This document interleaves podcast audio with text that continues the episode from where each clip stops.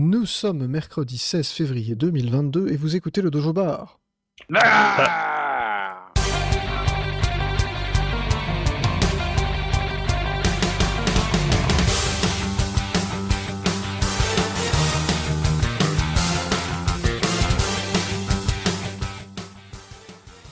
Bonsoir à tous, bonsoir Mecton, Salut bonsoir Zergi. Ouf, Ouh, le micro de Zergi vient de se noyer. Salut Attendez, attendez. Non, c'est la, c'est la bière. Ah, Bon bah attends, je vous rejoins. ah bah, c'est- Voilà. voilà. Alors moi je sais pas, donc Zergi est à la bière, je suis au Docteur Poivre. Un bière aussi. Ah, un fait étonnant, un fait peu connu. J'ai donc regardé le Super Bowl euh, ce week-end et euh, les amis avec qui je le regardais m'ont dit mais apporte de la Bud. En fait la Bud, bah, c'est de la flotte. Ah oui, oui, c'est du jus de chaussette, c'est pas bon. Ah non, c'est, c'est, ça n'a pas de goût, donc... Donc moi j'aime pas la bière, ça me convient très bien, mais euh, voilà. Ça n'a pas de goût, donc euh, il faut le savoir, euh, le Dojo Bar ne boit pas de Budweiser. Question de principe. Ouais. Bref, au programme de ce soir, comme vous le savez probablement, il y a eu un Nintendo Direct mercredi dernier. Pour une fois, ça ne tombait pas au jour du Dojo Bar. Ah, ça tombait un jour de best-of. Ça tombait un jour de best-of, oui, mais ça a permis d'écouter le best-of en attendant le... Voilà, c'était bien. Tout à fait. Pour une fois, c'était, comme il fallait. Bref, nous avons eu un Nintendo Direct que l'on va donc résumer et commenter ici avec les annonces intéressantes, les annonces moins intéressantes et les choses dont on n'a clairement pas grand-chose à péter.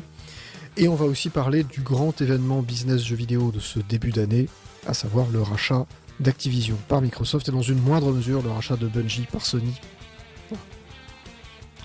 Il y a moins de milliards, mais il y a quand même une symbolique derrière. Ça mérite en tout cas d'être évoqué. Et donc on va commencer tout de suite, hein, pas de tour de table de l'actu, on y va, on rentre directement dans le vif du sujet avec ce Nintendo Direct et ce qu'on a eu en plat principal, c'est-à-dire les, les plus grosses annonces. Et en deuxième partie d'émission, on fera les annonces un petit peu plus, on va dire, discutables. Le premier truc qu'on a eu, c'est Nintendo Switch Sports. Donc la suite de Wii Sports, hein, c'est Wii Sports 3 officiellement. Sports 3, yep. Du, du, du, tin, tin. Euh, Ouais, tu, vois, il- tu vois, ils ont écouté le Dojo Bar. Bon, la dernière émission qu'on a fait, c'était sur la Wii. C'est vrai. Bah, en même temps, est-ce que c'est pas le bon moment de fêter la Wii?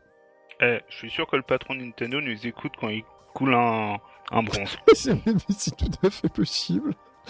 Tonton Fufu, si tu nous écoutes. Voilà.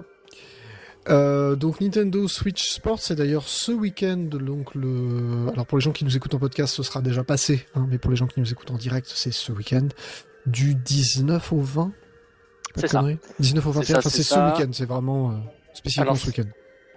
Donc, Alors, ouais, il y a qu'est-ce qu'il y a ce week-end? J'ai pas compris. Il y a une Il y a démo. un test online, tu sais, comme ils avaient déjà fait pour euh, Splatoon 2, ça c'est sûr, de mémoire, ils l'ont fait aussi pour d'autres trucs. Donc tu as un test en fait pour tester, euh, j'imagine, la robustesse des serveurs et puis voir un peu comment ça tourne. Donc si vous êtes intéressé, le, les inscriptions... Robustesse serveur Nintendo. euh, Voilà, ouais, ouais, ça, ça, il y a besoin de tests, tu vois. Donc, si vous êtes intéressé pour participer au, bah, au crash général du truc, là, euh, les inscriptions sont déjà ouvertes. ça, ça va faire une Stadia. si, si vous êtes intéressé par le fait de faire brûler un data center, c'est- ce week-end. hein, c'est- si vous voulez donc vous inscrire au truc, il faut aller sur euh, My Nintendo, c'est le merveilleux site qui sert à acheter des goodies où les frais de port sont plus chers que le pins que vous recevez. Euh, c'est euh, un code de téléchargement en fait qui se débloque pour 0 points. Ah, On est vraiment dans le truc à la Nintendo, tu sais, juste ah putain, ça peut s'inscri- pas être s'ins- simple. s'inscrire, ça suffit pas. Il faut acheter ton code de téléchargement gratuit. Ce qui est, Et ce qui est après, très une con, fois- c'est pour le, le- le code de Splatoon 2, Euh, non, non. Splatoon, c'était une appli dans le shop que tu chargeais, elle voilà. était active que du, du temps au temps. Quoi. oui, c'était simple, j'allais dire. Ouais, c'est c'était pas... une démo. Et puis qui était, qui était accessible à une certaine date, qui était n'est plus. Tu pouvais plus télécharger à partir d'une. Enfin, tu pouvais télécharger de telle date à telle date, et qui était active, et quand elle était pas active, ça te disait juste, bah, c'est plus actif, et puis voilà, quoi, c'était. C'est ça. Donc là, voilà, tu as ton petit code de chargement, ça te charge l'appli. Alors si tu la lances, il te dit euh, bah, reviens, reviens ce week-end. Mais ouais, c'est déjà dispo. Et personnellement, dans la présentation, ça m'a sacrément surpris. Pourtant, c'est pas quelque chose. Enfin, surprenant en termes de, de timing. C'est-à-dire que je, je m'attendais à ce que Wii Sports finisse par être ressuscité à un moment ou à un autre. Je rappelle qu'en fait, c'est pas Wii Sports 3, c'est Wii Sports 4. Comment ça à 4 Bah, il y en Bah a ouais. eu un sur Il y Wii en a U. eu un sur Wii U. C'est il quoi, avait- Il avait marché d'ailleurs ou pas? Pas trop. Je sais pas crois. si je pense qu'il avait pas trop trop marché. Bah, oui, déjà Wii U marchait. Oui, c'est ça, c'est un peu le, c'est un peu le concept. Euh, je suis pas sûr qu'il ait tellement bien marché, mais globalement, c'était quand même le quatrième, c'est quand même le troisième officiellement. Vous me mettez un doute de dingue, il s'appelait comment sur Wii U? Wii Sports U. Putain, mais j'ai pas vu passer ça Mais Le- personne l'a vu passer celui-là. Le, le Wii Cinematic Universe, ça devient compliqué. Ah non, non, Euh. ouais, bah, tu vois, je j'apprends un truc. Je savais pas du tout que c'était C'est passé, sur Wii U. c'est passé un peu inaperçu, même à l'époque. Je me rappelle que je l'avais, je l'avais commandé, acheté, et en fait, c'est passé pas, pas complètement inaperçu, faut pas exagérer, mais on n'était pas dans la grosse sortie de Nintendo en fanfare euh, comme c'était le cas pour Wii Sports Resort par exemple. C'est passé un peu inaperçu dans un direct à Ouais, l'époque. qu'ils avaient fait un truc un peu à la con. Tu pouvais euh, acheter le jeu en pièces détachées s'il y avait Oui. que certains sports qui t'intéressaient ou un truc comme C'est ça. C'était Ah chelou. Wii, Sports Club, ok. Oui, c'est ça, Wii Sports Club, pardon. Donc techniquement, euh, Nintendo Switch Sports, c'est le, c'est Wii Sports 4. C'est très important pour le lore. hein. Et, et- est-ce qu'il qu'il va falloir ressortir la Wii Balance Board? Je ne pense pas, jusqu'à... enfin en tout cas ça n'a pas été annoncé. Pareil, la, la seule compatibilité qu'on nous a montré jusqu'à présent, c'est la compatibilité euh, Wiimote. Je mets des, des, des R guillemets. hein. C'est-à-dire que c'est, tu joues avec tes Joy-Con en mode euh, détection de mouvement, exactement comme on jouait sur Wii. Et ce qui a été présenté surtout, c'est on, on nous a dit il y a le retour de tous les sports, alors qui ne seront pas tous disponibles. Ça va malheureusement être un peu comme Mario Golf, un peu comme Mario Tennis, un peu des, des jeux en kit, Hmm. comme Splatoon. hein. c'est les trucs où le jeu à la sortie, il a Ah, dire, le minimum syndical et en Ils fait vont faire des mises à jour gratos voilà, t'as des mises à jour gratos qui vont le faire vivre pendant quelques mois potentiellement. Un petit peu plus tard, mais il me semble que par exemple le golf n'arrive qu'en septembre alors que le jeu sort en mars-avril. J'ai pas noté les dates, tiens. Il est prévu pour fin avril. Voilà. Pour, Merci le, pour le 29. Ouais, Ouais, Euh, c'est voilà. plutôt, c'est plutôt intelligent pour faire vivre une licence dans le temps. Après, c'est vrai que c'est casse-couille de pas avoir la totalité du truc euh, Ouais, moi je suis pas. dès l'ouverture de la boîte. Quoi. Je suis pas un grand fan. En fait, je, je- autant pour Splatoon, je trouvais pas forcément ça gênant dans le sens où euh, finalement le jeu sorti de la boîte Splatoon 2, j'entends. Splatoon 1 était déjà un peu plus discutable, on va dire. Ouais. Mais Splatoon 2, sorti de la boîte, t'avais déjà pas mal de terrain, pas mal de trucs, et le fait qu'ils rajoutent des choses, ça faisait vraiment du contenu supplémentaire, ça faisait pas, bah on n'a pas fini de faire le golf. C'est ça, quoi. Ils avaient rajouté la totalité du 1 dans le 2. Après, il y a eu l'extension. Non, non, il y a eu plein de trucs. Il y a eu plein de trucs. Là, je suis d'accord. Comme toi, je le vis comme un merde. On n'a pas eu le temps de tout finir. euh, On le mettra plus tard. C'est dommage, alors que tu vois par exemple le volet qui a été présenté en, en grande pompe, donc, puisque c'était un des nouveaux sports, sera disponible tout de suite. Moi j'aurais bien vu, tu vois, genre euh, tout Wii Sports euh, d'origine, plus éventuellement les trucs qu'on a vus dans Wii Sports Resort qui ont été repris, donc tu vois vraiment une espèce de compilation best-of, et puis tu rajoutes le volet, tu fais ça à la sortie, et derrière tu mets éventuellement deux trois trucs supplémentaires, histoire Mhm. de faire vivre le truc quelques mois.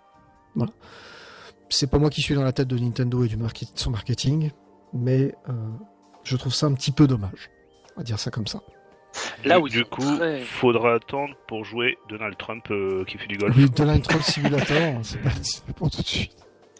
Là où ils sont très très malins niveau marketing, c'est que c'est vendu en bundle, c'est avec le strap de Ring Fit.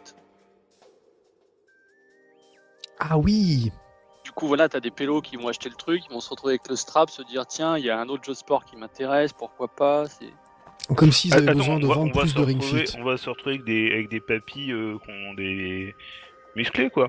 S'ils Putain, commencent à faire du, ah bah ouais, à ouais, faire du ouais. Wii Fit. Ah, mec, tu vas te retrouver avec des pépés. euh, Ah non, non, ils mais il y vont- aura ils une nouvelle t'éclater- Ils vont catégorie. t'éclater la gueule au supermarché. Hein, je veux dire, euh, Il y aura une nouvelle catégorie e-sports, hein, cherchez pas. Putain, mais euh, vous savez que Wii Sports, il y, a une- il y a une scène compétitive très très sérieuse. hein. Oui, et c'est pour moi toujours le meilleur moment des AGDQ. Quand Oui. t'as les petits vieux qui viennent pour le, le tournoi Putain, de bowling, les c'est mecs ils en, tellement rien, extraordinaire. ils en ont rien à branler de la compète, ils sont juste là pour le fun, c'est excellent. Ouais, je suis bien d'accord, c'est quand même. euh, c'est, c'est... Il n'y a pas beaucoup de compagnies de jeux vidéo dans le monde qui peuvent se targuer de ça. Peut-être Ubisoft avec Just Dance, Oui, c'est vrai, ouais, ouais. mais euh, c'est vraiment. euh, Ah voilà, bref. Donc Nintendo Switch Sports sorti fin avril. Euh, Ah, et euh, grosse pensée aux possesseurs de, de Switch Lite, hein. vous l'avez dans le cul. Ah oui, bah oui, forcément. Enfin non, parce que tu peux brancher des, tu peux brancher tes. Des Joy-Con externes, externes, mais ça te fait le jeu à 110 balles du coup. Effectivement, c'est un peu dommage. Mais si ça se trouve, il y aura un mode sans motion control. Hein. C'est juste, euh, je- ça va réduire l'intérêt du truc à néant, je pense, mais ça me choquerait pas qu'il y en ait un. Nous verrons. Nous verrons. Mais ouais, non, voilà. Perso, bonne surprise. Bonne première surprise, même si Bonne elle était première tard dans surprise, la on est bien d'accord. Euh, la deuxième truc un petit peu notable que j'ai mis dans le, dans le, dans le conducteur, c'est Xenoblade Chronicles 3, dont on ne sait pour l'instant pas grand chose, qu'on attendait plus ou moins pas. Enfin voilà, je, Alors. je savais que ça finirait par arriver, on l'attendait peut-être pas si tôt que ça. Voilà, pas si tôt que ça. On était peu près sûr que Monolith bossait sur un gros truc. On savait pas si c'était ça ou autre Mais, chose. On attend le portage du X sur Switch C'est vrai Ouais. qu'on l'a toujours pas eu celui-là. hein. D'ailleurs, ça va faire partie des pauses musicales, hein, je vous l'annonce tout de suite. Donc, euh, Ah, super. Oh, non, pas le thème de combat, s'il te plaît. non, c'est pas le thème de combat. Ok. Il y a un, voilà, il y a un certain nombre de, de petits événements, je vais les rappeler juste avant les pauses musicales, qui me font, qui m'ont fait choisir le thème musical d'aujourd'hui. Voilà. Salut. Donc, euh, Xenoblade Chronicles 3, qu'on n'attendait pas forcément, dont on ne sait malheureusement pas grand-chose. On a vu un très joli euh, trailer. Ouais, très joli trailer qui a l'air de faire. Euh, J'en profite, Antique, c'est pas là. Euh, La DA me plaît en fait. Alors, le, point d'accrochage majeur qu'on a sur le 2 avec Antique, c'est le caractère design. Là, sur celui-là, ils ont l'air de s'être calmés. C'est-à-dire que les personnages féminins qu'on a vus peuvent a priori tomber par terre sans rebondir. Ils avaient, elles avaient des La proportions. déception Oui. est palpable. Et euh, des quelques personnages qu'on a vus ou quelques euh, ethnies, on va dire, ils ont l'air de vouloir fusionner, euh, de vouloir fusionner un petit peu les personnages du 1 et du 2. Et ça, euh, bon, c'est compliqué d'en parler sans spoiler la fin des deux jeux, mais pour moi, c'est la, la direction, la direction la plus attendue. Quoi. Euh, donc c'est intéressant, mais j'espère quand même être surpris par le scénario. Voilà. Malheureusement, on ne pourra pas dire grand-chose de plus. C'est- bien résumé, hein, en fait. hein. C'est à peu près exactement. euh, Voilà, on s'attendait pas forcément. Effectivement, la- le cara design a l'air euh, plus raisonnable que celui du 2, on va dire, qui est effectivement. Le problème du 2, C'est que voilà, tu as, énormément d'artistes qui ont bossé dessus. Euh, et du coup, chacun avait un petit peu sa, sa carte blanche et les mecs sont tous partis en couille à se faire plaisir. Et quand tu mélanges tout ça, ça fait quelque chose qui n'est pas ultra cohérent et qui est parfois très abusé. Je, je veux bien l'avouer. Voilà, il faut quand même le dire. Donc là, on, on sait qu'en termes de DA, ça a l'air d'être un peu plus maîtrisé, on va dire. Et en termes de scénario, il y a moyen qu'il y ait peut-être des petites surprises. Ouais, voilà, il y a l'introduction de cette flûte qui a l'air de revenir régulièrement. Donc je sais pas si tout ça aura une importance ou pas. Enfin bref, je peux pas faire du Theorycraft là C'est ça, voilà. On va, on va pas... Je veux dire, on va peut-être pas se faire du Theorycraft maintenant, sachant qu'effectivement, on a vu un trailer de une minute et demie dans lequel, euh, voilà. effectivement, il y a des choses, il y a des choses qu'on peut commenter qui sont intéressantes. Faudra, à mon avis, attendre de voir sur pied. Je ne, je ne désespère pas de voir une démo arriver. Il me semble que c'est prévu pour fin d'année. C'est septembre, ça arrive super tôt en fait. Ouais, ouais. Ça arrive Euh, super tôt, et oui. si c'est comme pour le 2, je crois qu'ils avaient fait ça, ils vont certainement bombarder tu sais, de, de vidéos, de- d'explications de, gameplay et compagnie euh, un petit peu avant. Donc voilà, il y aura le temps d'en discuter d'ici là. Tout à fait. Ensuite, on a la plus grosse annonce de ce Nintendo Direct, je le dis. hein. Il y a euh, Mario Strikers Battle League Football Mecton Edition. Mec, mais comment, comment j'étais content. Comment je, je me suis retenu de crier devant mon écran à, à 11h17 euh, jeudi soir. C'était trop bien. Voilà. On est d'accord que euh, celle-là, par contre, ça fait un moment que on s'était dit ce serait bien. Je crois qu'on l'a dit à plusieurs reprises, notamment quand on a parlé de la Wii euh, dans les dernières émissions. On a dit ce serait quand même vachement bien que Mario Strikers ça revienne et tout ça. On était très très. euh, Oh là là, mais on avait un gros doute. On avait un gros doute parce que Nintendo avait aimé Mario Striker. hein. On a Ouais. écouté chez Nintendo. Je pense que c'est ça, je pense que tout le monde a eu l'intuition. Et ça faisait partie des prédictions de Mecton pour 2022 qui avait dit Ah putain, Mario Striker serait quand même la classe. Bon, Pourtant, alors, il y en a qui avaient dit que jamais il y aura un nouvel épisode parce que le 2 était un peu trop euh, radical au niveau du design. alors là, c'est peut-être un peu moins radical au niveau du design, malgré tout. C'est c'est très assagi, ouais. C'est assagi. Mais tu sais, je me suis fait la réflexion dans le- les topics sur le forum. À chaque fois, on fait des petits jeux de pronostics, tout ça. Mon, mon running gag, c'était sur genre les, les 10 derniers directs. À chaque fois, je disais Mario Strikers, Mario Strikers. Ce coup-ci, je l'ai pas dit. Vous voulez que je dise pas quoi pour le prochain C'est ça, c'est ça. Bah, euh, on va te, on va te dire. T'inquiète, on va dis te pas. dire. Je dis pas F0 pour le prochain. C'est ça. Je pense que c'est ça qu'il faut faire. Faut pas dire F0. Euh, voilà, donc Mario Strikers Battle League Football, qui est donc la suite de la série Mario Striker, Mario F- Smash Football euh, pour le premier épisode en Europe, ça a toujours été Mario Striker aux États-Unis. Et donc, euh, premier épisode sur GameCube, euh, qui, c'est pas un franc succès, mais qui était dans la série Mario Sport qui marchait bien, qui a permis de mettre le pied à l'étrier à Next Level Game. Puis la suite sur Wii, qui était le premier jeu à exploiter la Nintendo Wi-Fi Connection pour la Wii, c'est-à-dire premier jeu à être jouable en ligne sur Wii, et qui lui par contre est un franc succès, aussi bien en termes de, de, DA, de gameplay, de quelques petits défauts dont on a déjà parlé, je vous renvoie à notre émission de, fin décembre. Et donc là, bah, la suite de ce jeu-là, alors peut-être un petit peu assagi effectivement en termes de design, mais avec quelques petites nouveautés de gameplay rigolotes. Euh, J'aime beaucoup par exemple le coup de l'équipement. Donc tu peux changer complètement l'équipement de Mario pour changer, enfin de n'importe quel personnage principal, je suppose. Les secondaires, c'est peut-être un peu moins le cas. Pour changer ses caractéristiques, faire courir plus vite, avoir plus de force, avoir une frappe plus puissante et ainsi de suite. Tu sais pourquoi c'est faire ça, C'est pour pallier au faible nombre de persos qui seront dispo à la sortie. C'est bien possible, mais euh, je sais pas s'il y a si peu de persos disponibles que ça à la sortie. Mario Strikers, il n'y a jamais eu énormément de persos parce que tu regardes, il y a tous les persos principaux de l'univers de Mario, mais ça fait quoi 8-10 persos? Et après, le reste, c'est des PNJ. Hein. Oui, oui, non, bah, voilà, je, fais, je fais ma langue de pute, mais fondamentalement, il n'y a pas besoin de, de tout le roster pour, euh, pour que ça soit très sympa. Ouais, c'est du foot à 5. C'est ça. C'est alors. Il y a, y a un 5 lore, contre 5 avec un gardien, je crois. il y a un lore, messieurs, maintenant. Ça, Oh, ça ne s'appelle. Oui, oui, dans la description officielle du jeu, il ne joue pas au foot, il joue au strike. Ah Alors, Alors, bah, c'est comme du foot, mais avec des mises en échec de bâtards, quoi. c'est un mélange entre du football et du hockey sur glace. Next Level Games, il me semble qu'ils sont canadiens. Ça explique peut-être des choses. D'ailleurs, ils sont pas. Alors, on ne sait pas officiellement si c'est eux, mais il n'y a aucune, euh, il y a aucun crédit dans la, Alors. petite, la petite vidéo qu'on a vue et, et c'est impossible de trouver l'info euh, n'importe si- où sur le net. Il y a des gens qui l'ont trouvé sur le forum et qui ont eu confirmation que c'était bien Next Level Games. Parce que bon, le, le gros doute que j'avais, c'est vu les animations qu'on voit, on se dit ça ressemble à leur travail. Quoi. Mais c'est marrant qu'ils soient pas crédités. Alors, je ne sais pas pourquoi ils ne sont pas crédités. Peut-être que c'est bêtement. Alors, je rappelle que Next Level Games a été acheté il y a relativement peu de temps par Nintendo, un an, un an et demi, quelque chose comme ça. Ok, du coup, c'est genre développé par Nintendo, quoi. D'accord. Alors, ça pourrait être simplement développé par Nintendo. Ça pourrait aussi être le signe que le studio va peut-être changer de nom, parce que on l'a vu pour pas mal de studios. Je rappelle que les Rockstar Next, Austin, next euh, level. Next Next Next Next plus plus Level Games.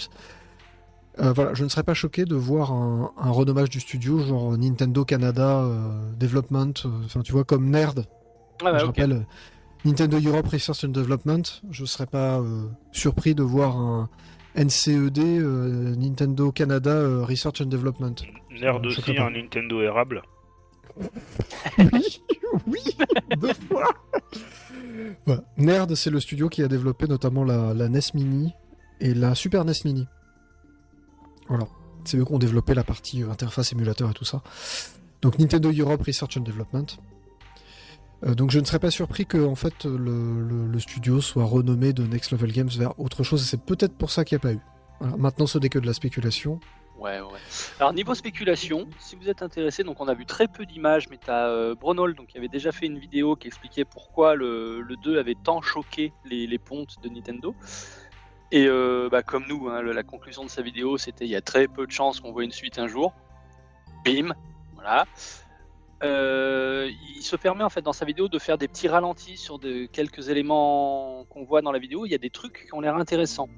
Donc si vous avez joué, j'ai surtout poncé le 2 moi. Tu, tu pouvais en fait tacler comme un gros bâtard tes, tes adversaires, avec toujours la règle de si tu tacles quelqu'un qui n'a pas le ballon, tu files un objet à l'équipe adverse pour équilibrer tout ça. Et donc si on fait les arrêts sur image ou les ralentis qui vont bien dans la petite bande-annonce qu'on a vue, a priori il est possible de tacler ses propres coéquipiers pour les booster. Et ça, ça peut être Ah. super cool en multijoueur. Ah oui, c'est-à-dire, ah oui, puisqu'on n'a pas parlé d'un truc aussi, on peut jouer à 4 contre 4 sur une seule console. Et ça, Et Ça, mes petits Et- kikis, ça va ouais, commencer à être un beau bordel. Et ça, ça titille parce que les, super frappes qu'on avait dans le 2, euh, le porteur de la balle, voilà, tu déclenchais ta super frappe une fois que le ballon était chargé, terminé.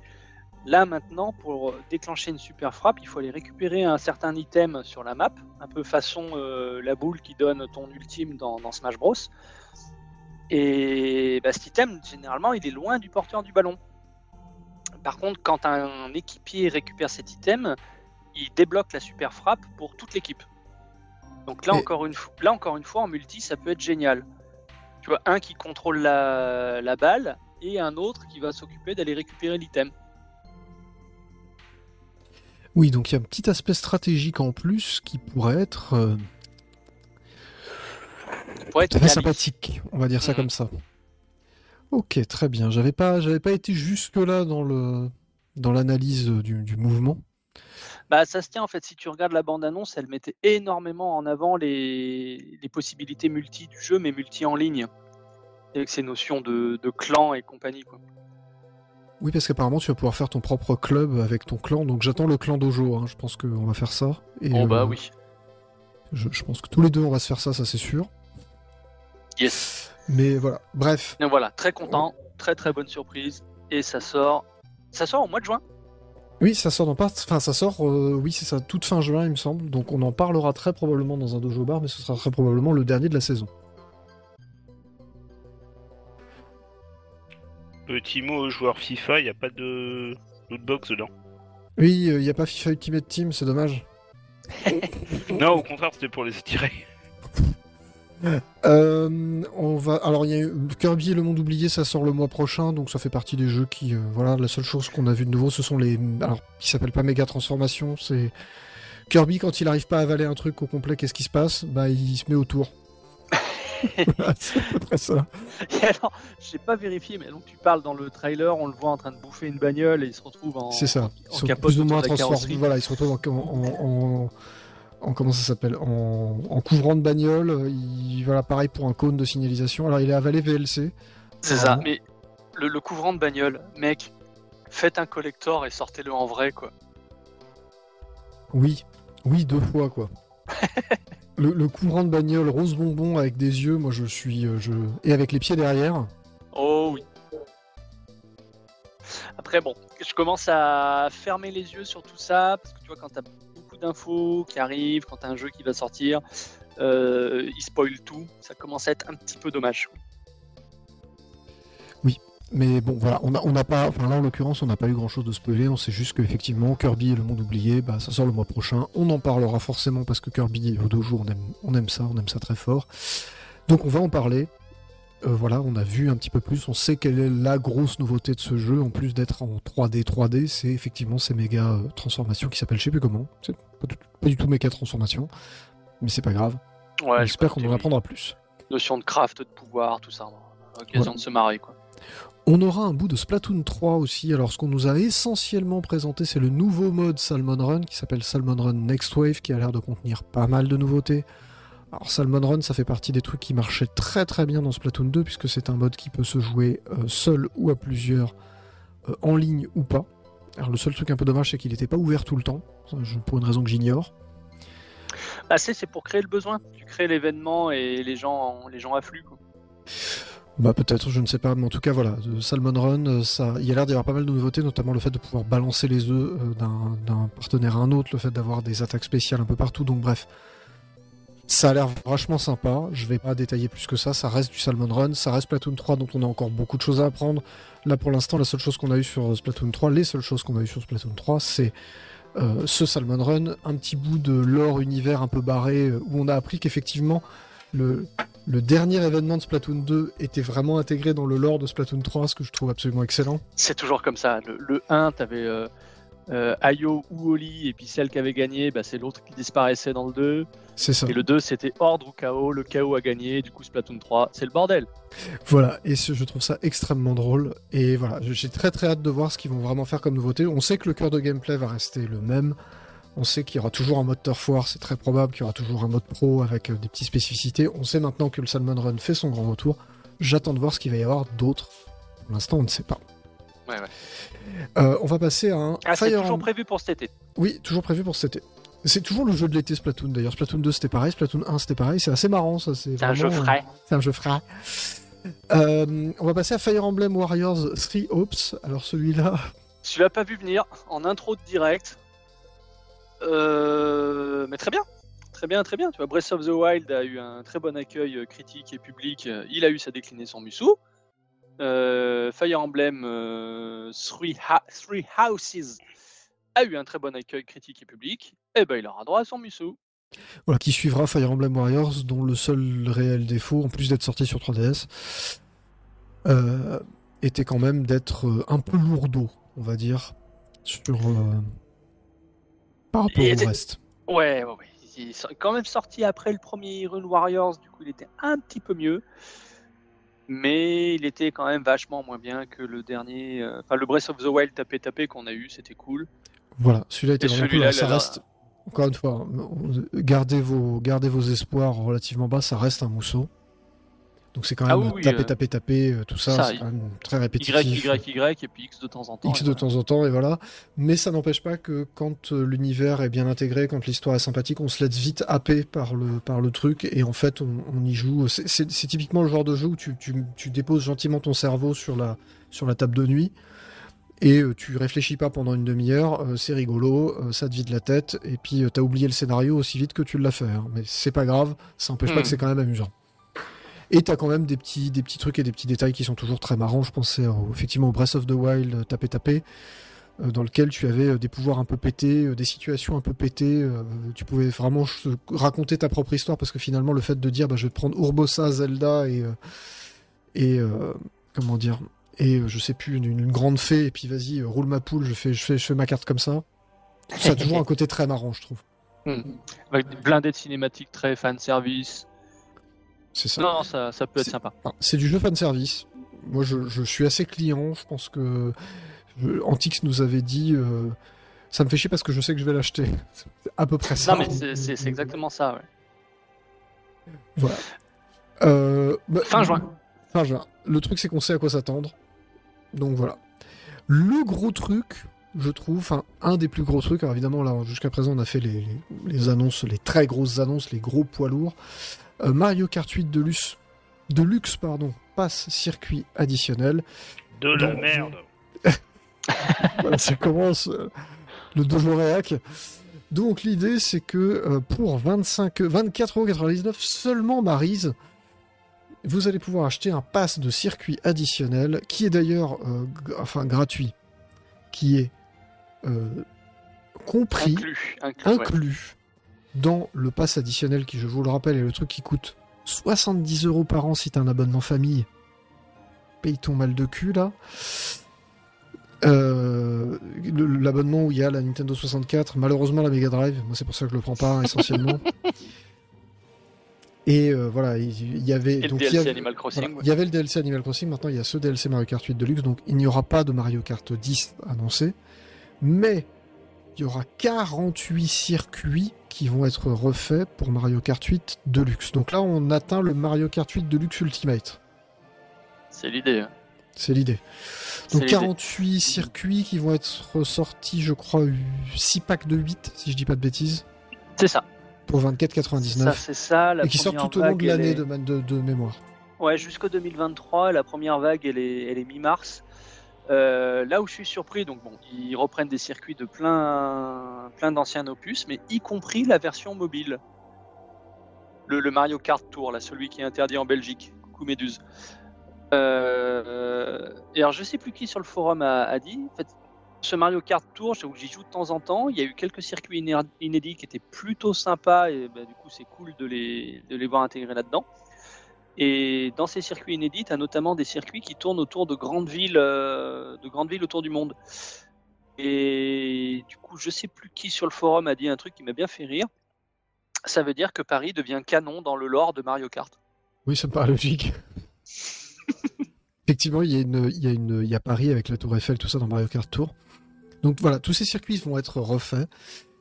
Alors, 25 balles pour 48 circuits, c'est c'est pas mal, je trouve. Ouais, mais c'est que des remakes. C'est que des remakes. On est bien d'accord, mais ouais. pour le prix, et sachant que Nintendo a vendu combien de Mario Kart 8 déjà? Beaucoup. Beaucoup trop. Euh, ça va Ouais, être. J'ai plus le chiffre en tête, mais euh, c'est. Oui, Des non, c'est milliards. la- c'est c'est des milliards. Bon, bah là, ça y est, c'est parti, quoi. Je veux dire, là, les mecs, ils vont, ils vont, ça va imprimer de l'argent, c'est certain. Encore Mais plus que d'habitude. Encore plus que d'habitude. Si t'as ne Ah, serait-ce que 1% Mais- des mais joueurs je de Mario Kart je, qui moi, le je trouve payent. euh, feignant parce que le, le premier, euh, la première extension pour Mario Kart, on avait la moitié des circuits étaient des originaux et on avait eu des persos en plus. Là, c'est vraiment juste des ressorties. C'est juste du réchauffé. C'est juste du réchauffé, je suis d'accord, mais t'as quand même 48 circuits pour euh, 25 balles.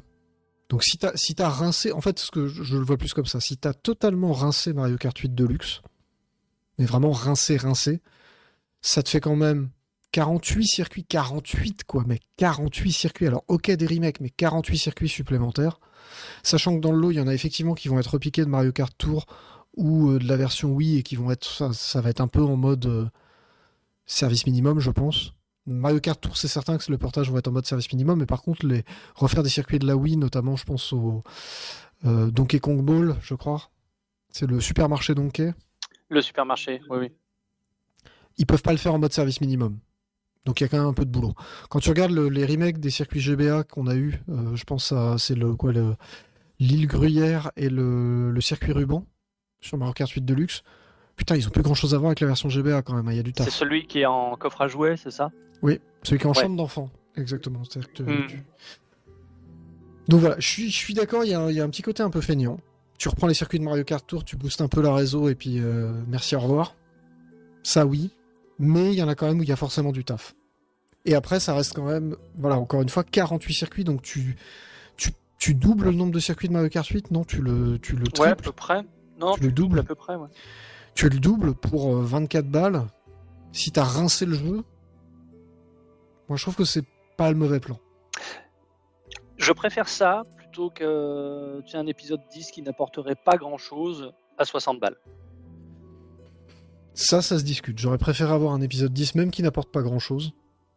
Mais, euh, mais pour l'instant, enfin, Mario Kart 8 Deluxe, c'est un jeu qui est tellement parfait d'un point de vue gameplay que je, je, pense que pour faire un 10, il va se passer un moment. Si ça se trouve, ça, enfin, ça ne me choquerait pas que Nintendo 10 c'est le dernier Mario Kart parce que finalement, on sait plus quoi faire. Alors, ce sera pas le cas. Ça se vend beaucoup trop bien. Mais euh, un peu comme Smash Bros Ultimate, je veux dire, qu'est-ce que tu vas faire après là? T'as tous les persos, t'as tous les, tous les, toutes les zones, tous les terrains, tous les objets, tous les. Et comment tu veux faire mieux ou plus? Ça me paraît compliqué. Voilà. Après, je dis pas que c'est pas possible, hein, je dis juste, Ouais, on verra. on verra. Mais pour moi, un Mario Kart 8, 9, enfin 9 ou 10 en fonction de ce qu'ils feront, me paraît un peu hypothétique pour l'instant en tout cas. Non, non, mais Bref. le vrai débat, c'est le, le 9, c'est le, celui avec le jouet ou c'est celui sur mobile? C'est Mario Kart Tour. Ok. Celui avec le jouet, c'est pas le 10. hein, c'est C'est comme Windows 9, il n'existe pas. exactement. c'est c'est tout le concept. Bref, euh, nous allons marquer une première petite pause musicale et je vais vous proposer un Attends, morceau. juste que vous- viens, le prochain, le prochain Mario Kart, il l'appelle Millennium, ce serait trop bon. Non, Vita Vista.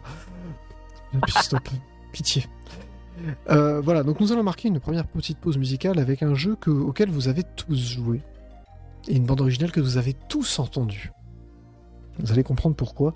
C'est la première démo qui était disponible sur 3DS à la sortie de la console pour un jeu qui s'appelle Redemptif, donc vous l'avez tous téléchargé. Et, vous y avez tous joué. 3DS. Sauf Zergi parce que c'est un traître, voilà, il faut le dire. Donc Redemptif, c'est un jeu qui est sorti euh, un tout petit peu après la sortie de la 3DS et euh, qui est sorti, qui est fait par Sega, qui est en fait un jeu de rythme dans lequel on incarne un voleur. Et cette bande originale, elle est composée par Tomoya Otani, Naofumi Ataya et Takahito Eguchi. Et donc on va s'écouter le morceau qui s'appelle Louvre Museum Invasion, qui est donc la musique du tout premier niveau du jeu. Et vous m'en direz des nouvelles, je vous assure que ça dépote. On en a pour un tout petit peu moins de deux minutes. À tout de suite.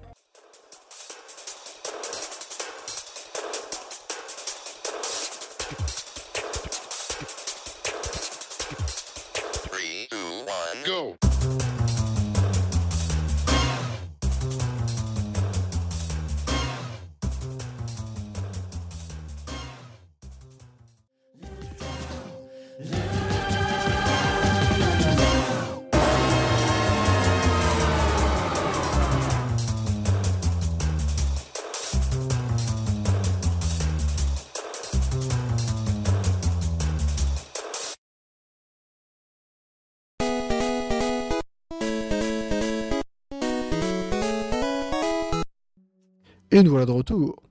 Oh Et je vais passer un grand merci à un contributeur anonyme mais qui se reconnaîtra qui nous a concocté de nouveaux jingles. Il y en a une grosse cinquantaine au total. Donc vous les entendrez au fur et à mesure de la saison. Euh, voilà, le, le- cette, cette généreux donateur a donc euh, pris sur son temps personnel pour aller faire des jolies coupes de jingles pour qu'on ait des jingles plus variés. Et je le remercie. Je suis sûr qu'en pour fait, t'as mis des, des morceaux du best-of. Même pas.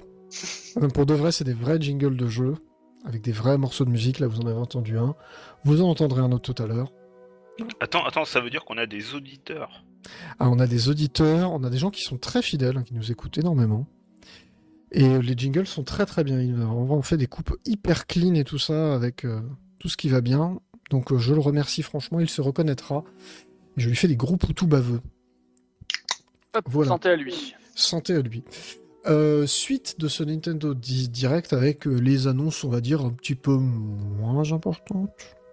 Ouais, il y avait un jeu Gundam, on s'en bat les couilles, next. c'est un peu ça. Euh, oui, on a eu les modes difficulté pour Metroid Dread. Metroid Dread étant. Alors, est-ce que c'est déjà le Metroid le plus vendu de la série? Il me semble que oui. Euh, oui, oui, oui.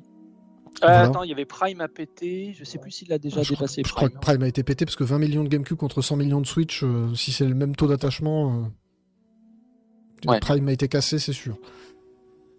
Donc euh, voilà, donc deux modes de difficulté supplémentaires pour Metroid Dread. Un mode oulala, ça fait mal aux fesses. Donc tu meurs en un coup. Mm. Quelle que soit la taille de ta barre de vie, c'est tu crèves.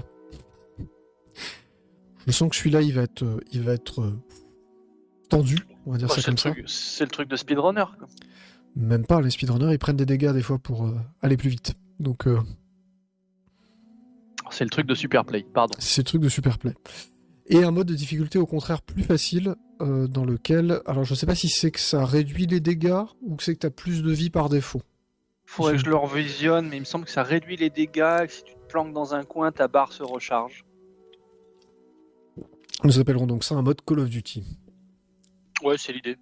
C'est l'idée. Bah, C'est l'idée. Voilà, pourquoi pas, c'est gratos. Si ça peut aider des gens, très bien.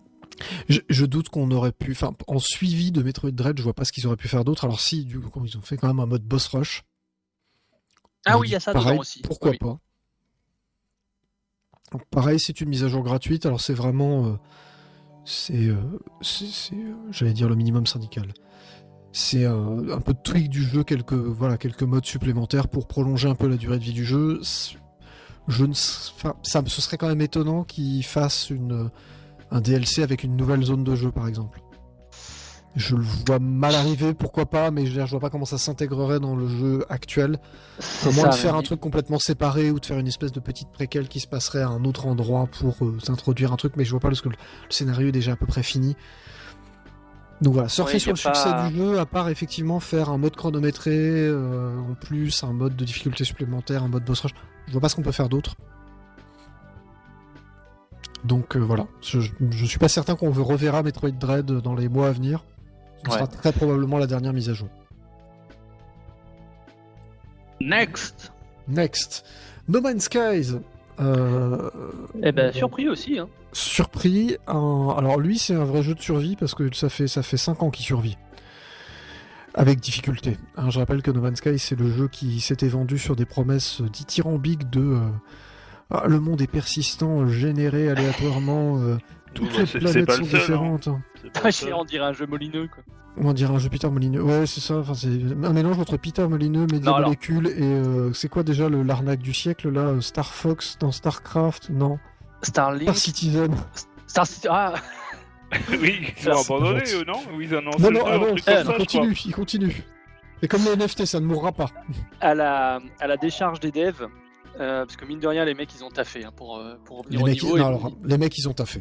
Ils ont taffé et paraît-il, j'y ai jamais joué, mais paraît-il que les dernières versions sont vraiment vraiment sympas. J'espère que c'est celle-là qu'on aura d'office hein, et pas le, la vanilla. Alors, a priori, bah c'est non, le je cas. pense- hein. C'était, c'était ce qu'il y avait écrit dans les trailers et tout ça. C'était euh, absolument tout No Man's Sky arrive sur. Switch. Parfait. À leur décharge, en fait, ils avaient sais, vendu du rêve à une certaine conférence et c'est- derrière, c'est Sony qui en avait fait une exclue et qui avait euh, alimenté la machine pour faire monter la hype. Et j'imagine même pas le niveau de tension et de crunch que les mecs ont dû se bouffer derrière. Bah, je en pense, temps- que ça avec- violent. Avec l'impossibilité de repousser la date, quoi. Heureux- Enfin, en fait, ils ont pu s'en sor- s'en sortir parce qu'il y a tellement de monde qui avait acheté le jeu que finalement ils avaient des brousoufs, donc ils ont pu consacrer. Bah, des moyens, quoi. Ils ont pu consacrer des moyens, mais c'est surtout qu'il y a eu quand même un, il y a eu un vrai travail de suivi. Pour, un jeu qui, euh, qui est sorti dans l'état où il est sorti, c'est-à-dire qu'il a quand même été très précommandé, très acheté, tout ça. Donc effectivement, il y a, il y a quelques brousoufs. L'argent est rentré dans les caisses. Là-dessus, c'est indéniable. Mais les mecs ont vraiment révisé leur copie. Je me rappelle que la sortie de No Man's Sky, euh, Next World, Next Universe, quelque chose comme ça, il y a eu un Ouais, moment où il y a eu une vraie grosse extension. euh, Oui, ils ont vraiment changé de jeu. Je me rappelle, Gamecult avait même refait le test en disant Ouais, c'est plus le même jeu. C'est plus le même jeu. Ils avaient vraiment dit non, non, c'est la, la boucle gameplay a changé, le truc a. Voilà. Ce qui est surprenant, c'est que ce jeu qui Voilà. était. Du, du coup, euh, prenez des notes, euh, les gens de chez Blizzard et de chez Tech2 là qui, Oui. qui nous sortent des jeux merdiques et qui abandonnent. l'ambulance. Il tire sur l'ambulance.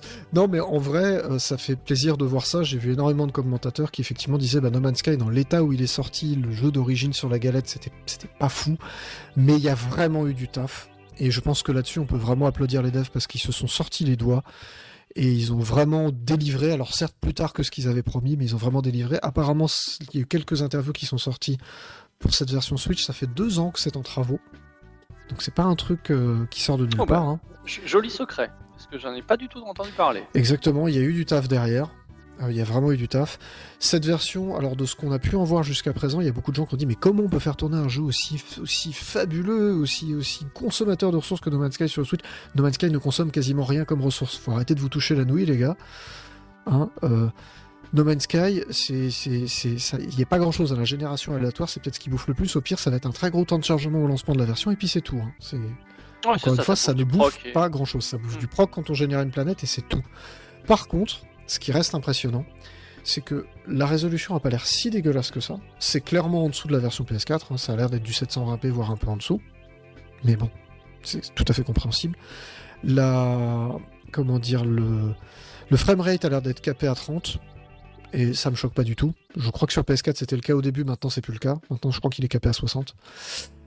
Maintenant, euh, ce qui va être très euh, déterminant là-dedans, c'est surtout le niveau de vision. Ce qu'on a vu dans le trailer jusqu'à présent était assez impressionnant, c'est-à-dire qu'on pouvait vraiment voir relativement au loin. Et surtout, ce qui était impressionnant dans No Man's Sky, c'est le côté seamless, c'est-à-dire pas de transition entre le décollage de la planète et l'arrivée sur une autre planète. Alors, pas de transition, c'est pas tout à fait vrai. Il y en a une c'est- qui masque un temps de chargement, on va pas se C'est cacher. ça, c'est c'est des couloirs à la Metroid. quoi. Voilà. C'est- Mais ça se voit toujours pas.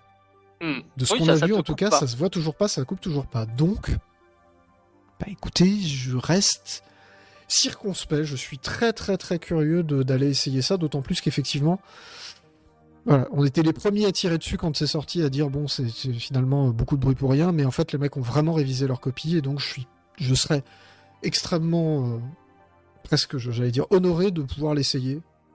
Parce que Ça me fait pas. marrer parce que tu sais que dans les faits, c'est un roguelike, mais sans le côté rogue. Mais moi, ça me va très bien en fait. Hmm. J'ai horreur des roguelikes dans le côté recommencer.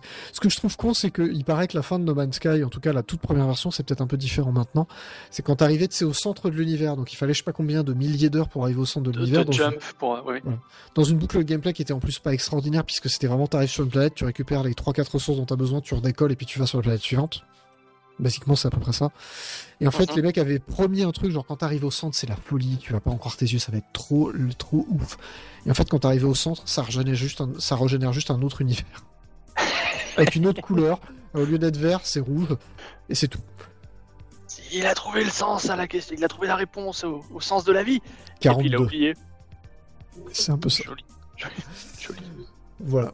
Donc, je suis très curieux de voir la tronche que va avoir le portage, techniquement. Je suis très curieux de voir la tronche que va avoir le jeu. Je sais qu'il y a plein de choses qui ont été modifiées, que c'est un jeu bien plus agréable à jouer maintenant qu'il ne l'était à sa sortie d'origine, et qui a vraiment changé. Et je sais qu'il y a des gens qui sont vraiment retournés dessus en mode, bah voilà, c'est plus le même jeu, donc on lui redonne sa chance, et qu'ils ne l'ont pas regretté. Donc, voilà, je laisse le bénéfice du doute à No Man's Sky. Why not? Alors, un truc qui fait un peu moins plaisir. Star Wars The Force Unleashed, donc je rappelle, hein, c'est Star Wars Le pouvoir de la force en français. Jeu qui était sorti sur Wii, Mhm. qui était pas fou. Qui- qui- C'est compliqué. Ouais, il était là pour le scénar, quoi, mais après, c'était. Le scénar était pas fou. Euh, donc Star Wars, le, la- le pouvoir de la Force, c'est un jeu qui est sorti sur Xbox 360, Xbox 360, PS3 et Wii, et qui avait la particularité d'être le même jeu sur PS 360 et PC, mais pas du tout le même jeu sur Wii. Puisqu'il y Ouais. avait des commandes... euh, Enfin, le jeu avait vraiment été adapté sur Wii, pour de vrai.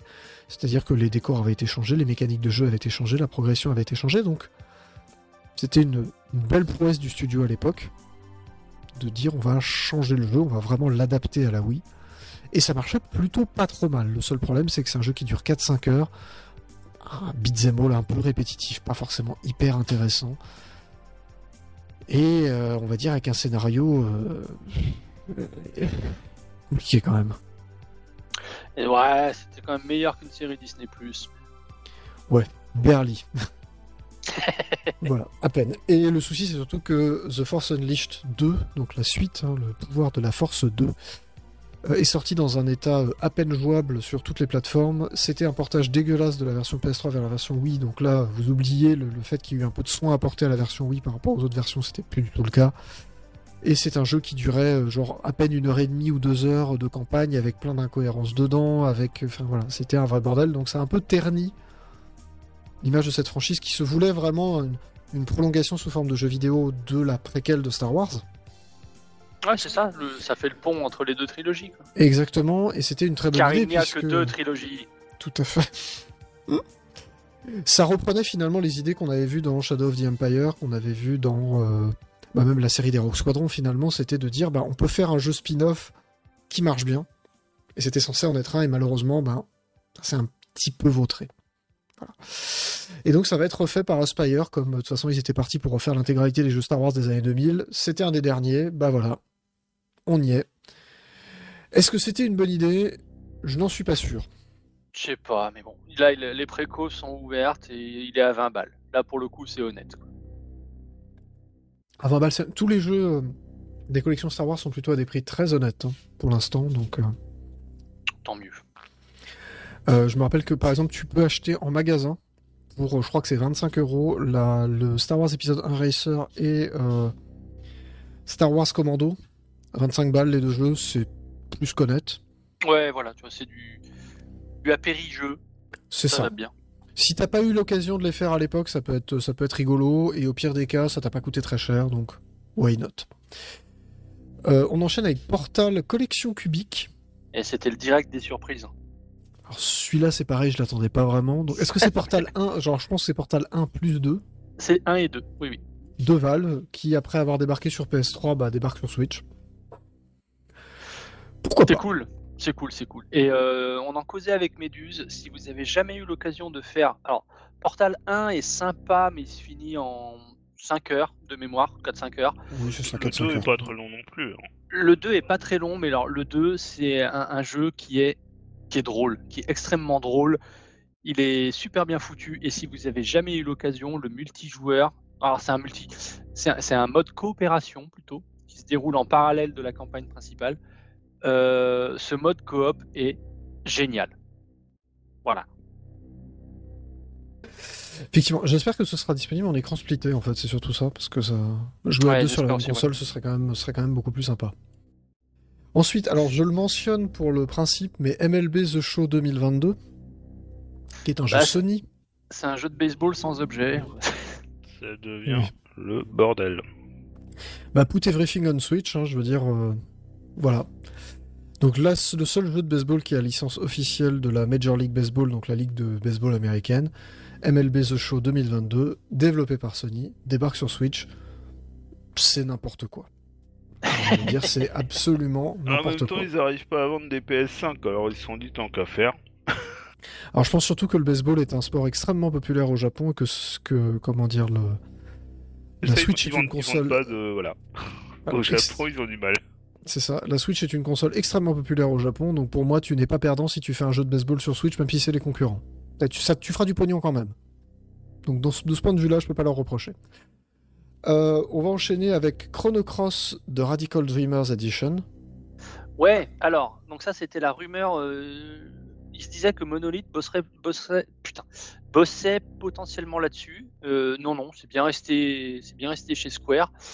Bah, du coup, voilà, remake d'un RPG plutôt marquant de la première PlayStation, qui se veut une suite, une suite à. Je vais choper l'accent belge. moi. Ça doit être la bière. si Euh, tu nous écoutes. ouais.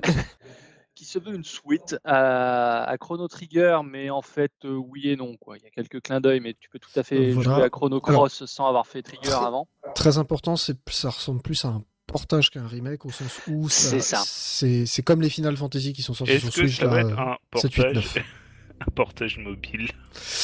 Je ne sais pas s'il est sorti sur mobile. Alors, autant les Final Fantasy, je sais que 7, 8, 9 c'était sorti sur mobile et c'est ces versions-là qui ont été portées sur Switch. Ah, le, le 7-8, je sais pas, mais le 9, c'est sûr, parce que quand tu dois choisir le nom de ton perso, c'est le clavier Android qui pop.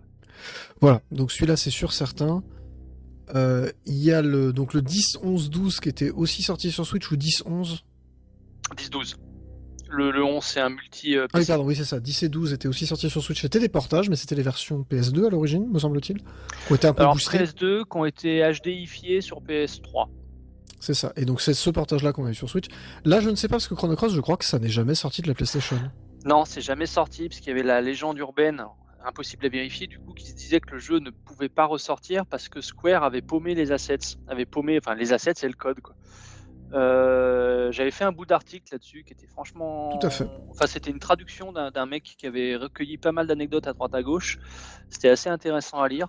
Bah après, ils ont bien réussi à ressortir FF8, hein, dont ils avaient aussi paumé les codes, donc bon. Ah, ils avaient aussi paumé le truc et eux c'était encore pire, c'était qu'ils avaient même paumé les cinématiques et les équipes de trad à l'époque ils devaient euh, incruster les textes traduits dans les cinématiques euh, frame, par, frame par frame. Le, la joie. Quoi. Euh, ouais. Enfin, bref, donc Chrono Cross, ouais, c'est c'est c'est bien. C'est bien que ça ressorte, ça, per- ça permettra à des gens de le, redécouvrir parce que le, le jeu le jeu est plutôt intéressant. Euh, première fois qu'il sera traduit. Et j'en profite pour saluer Tardy qui a fait une excellente Alors, série de jeux. Ce qui, ce qui est traduit, c'est Chrono Cross The Radical Dreamers, qui est en fait la- le visual novel qui était sorti sur Satellaview, donc l'extension satellite de la Super Nintendo, et Monsieur Tardy s'est fait une mission depuis quelques mois de- d'essayer de, de, pas forcément de critiquer, mais en tout cas de nous raconter un peu le Satellaview et, et surtout les jeux qu'on peut y trouver aujourd'hui, ce qui a été récupéré et préservé. Et The Radical Dreamers en faisait partie, il y a eu des traductions non officielles, donc c'est un visual novel qui là pour la première fois va être disponible dans une traduction officielle qui va être inclus dans cette version de Chrono Cross. Et c'est une Ouais. préquelle, me semble-t-il, ça dure de mémoire de ce que de l'article de Tardy disait, ça dure une heure, une heure et demie à peu près à faire. Ouais, c'est ça, c'est très très court. Euh, là, pour le coup, voilà, ça fait le pont entre euh, Trigger et Cross. Euh, c'est pas indispensable, mais c'est quand même super cool qu'ils aient pensé à l'inclure dans ce portage. Et, voilà, quoi, dispo début février, début avril, pardon, déjà précommandable et c'est précommandable à 20 balles. Donc ce qui reste un prix honnête quand tu vois le prix de Chrono Cross sur, euh, sur PlayStation de toute façon. Ah non, mais en occasion, c'est- pas la peine. Voilà, donc ça, ça fait partie des trucs euh, sympathiques. Euh, Il y a eu un Disney Speedstorm, alors j'ai toujours pas compris.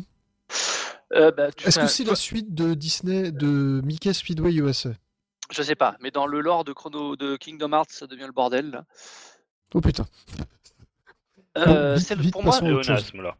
Pour moi, c'est le running gag, tu vois. Au précédent direct, on voulait un F0, on a eu Chocobo GP. Et puis là, On on voulait un F0, on a un Disney Speedstorm. On a un Disney Speedstorm. Bon, voilà, jeu de, jeu de tuture avec des, des univers et des personnages Disney. Pff, Balek. Ok, Balek. Enfin, ouais, Balek. Après, en lisant le, le press kit qu'on a reçu plus tard, c'est un free-to-play. Ah, donc encore plus Balek.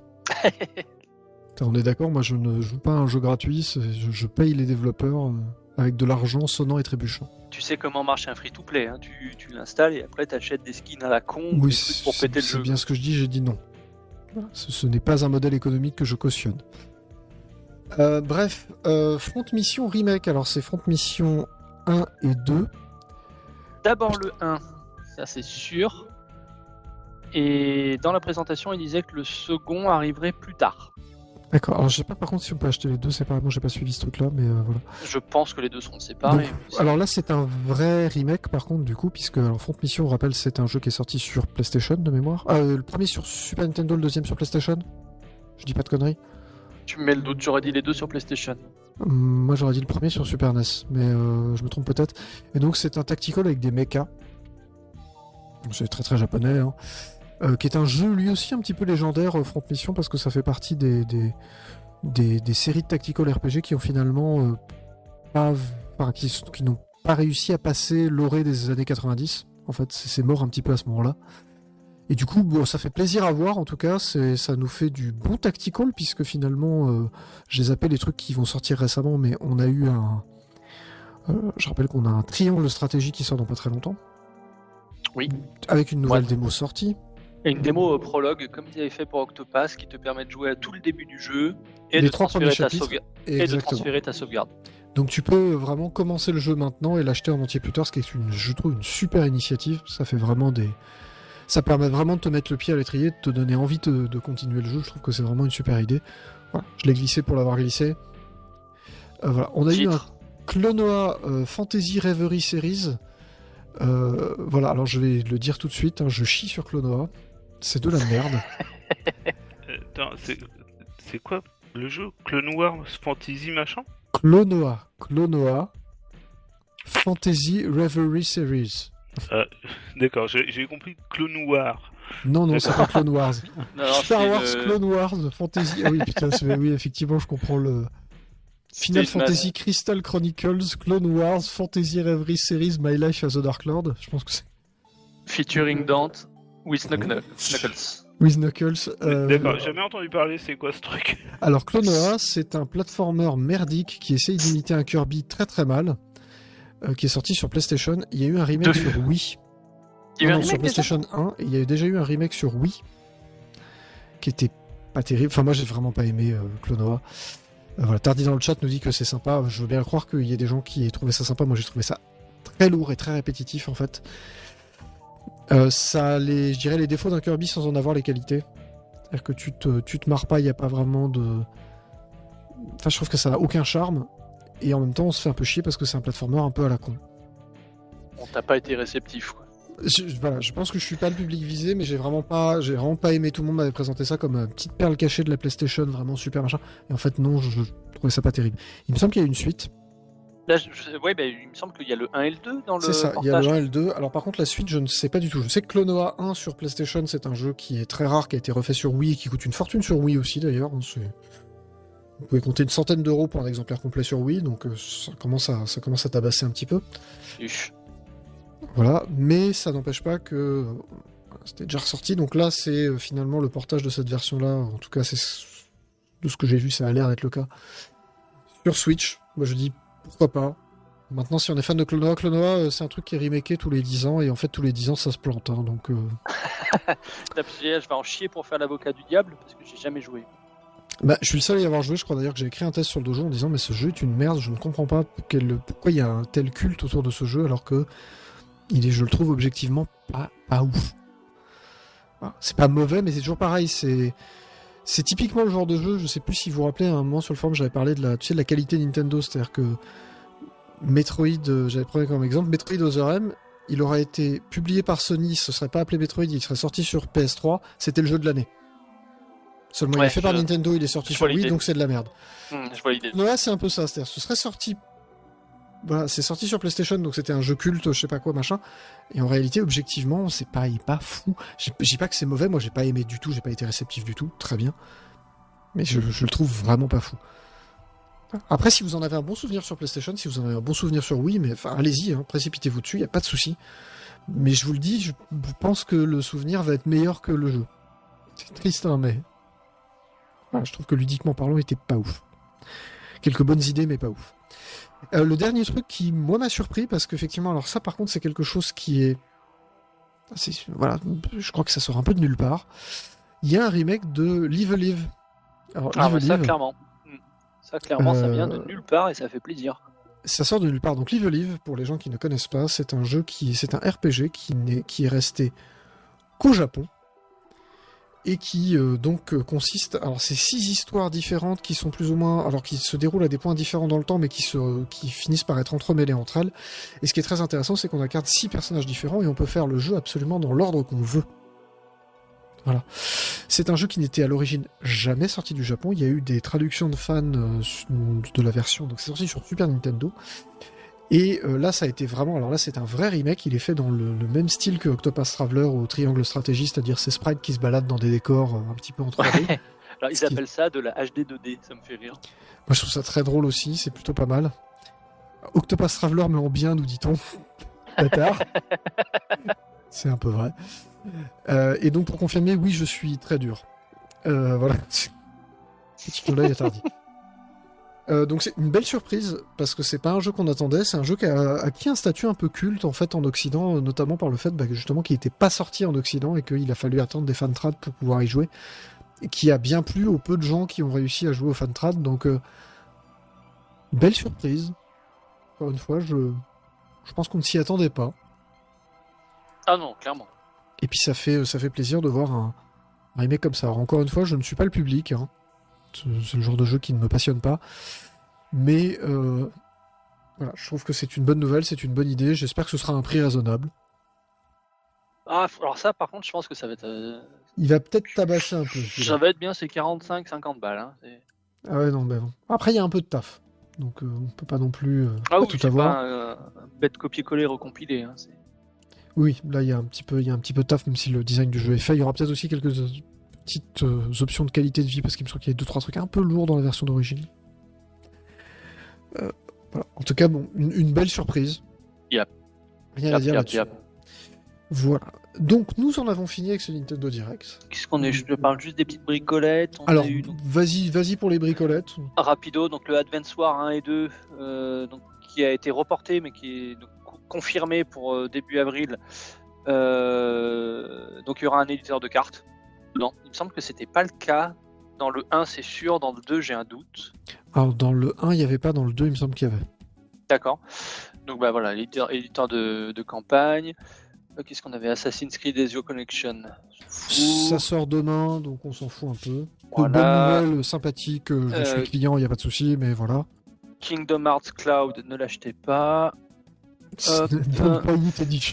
C'est ça. Si j'en parle pas, Galaxy me tue, mais il y a un nouveau Taiko Taiko. Oui, Taiko no. Ouais, donc euh, jeu de taper taper, mais qui n'est pas un musso. Euh, jeu avec le tambourin. Et alors par contre là oui, il se paye un délire à la Just Dance Limited, c'est-à-dire que tu peux, ta possibilité de prendre un abonnement pour accéder à 500, à 500 chansons qui sont repiquées à droite à gauche dans différents, différents opus ou ailleurs. Euh, voilà, le DLC de Cuphead qui est confirmé. Donc maintenant on attend la version physique qui nous avait ça fait promis. un an et demi qu'on attend la version physique. hein, pas- Voilà. Euh, alors c'était le direct des épisodes 3, hein, Splatoon 3, euh, Wii Sports 3. parce qu'il- Il n'a pas existé quatre, sur Wii. 4. Si, si, Ah, il a existé. chier. Ah, ah, Wii Sports 4. Mario Strikers 3. euh, on a Earthbound et Earthbound, enfin pardon, Mother et Mother 2 sur le Switch Online. Donc Nintendo a définitivement oublié Mother 3. Bon, c'est Euh, pas, si pas tu- très surprenant. Si tu aimes les épisodes 4, donc tu auras Zombie Army 4. Alors, moi, je suis très client. Alors, c'est un jeu multi très sympathique. hein, J'en avais déjà parlé euh, dans, dans les petits trucs. euh, voilà. Je, je- très, très client. Je suis très content qu'il soit sorti. Lego Brawls, donc elle a l'air d'être un Smash Bros mais avec des Lego. Pourquoi pas Why not? Et je voulais juste voilà, placer un petit mot sur Two Point Campus, donc, qui est prévu pour mi-mai. Euh, Sega a fait un super boulot sur Two Point Hospital, donc une suite à Theme Hospital. Et là, c'est une déclinaison sur une gestion de campus universitaire. Ça a l'air plutôt, plutôt drôle. Donc ça, je prends. Voilà. Ça, on sait que tu es client. Voilà. Bref, on va se marquer une deuxième petite pause musicale en s'écoutant un petit morceau qui dure un tout petit peu moins de 3 minutes. C'est un thème de Xenoblade Chronicle X qui est Kaku West Kai. Vous allez voir, c'est une des musiques d'intro. C'est fait par Hiroyuki Sawano. Et donc, euh, voilà, on se retrouve tout de suite après pour parler de l'acquisition d'Activision par Microsoft et de Bungie par Sony. À tout de suite.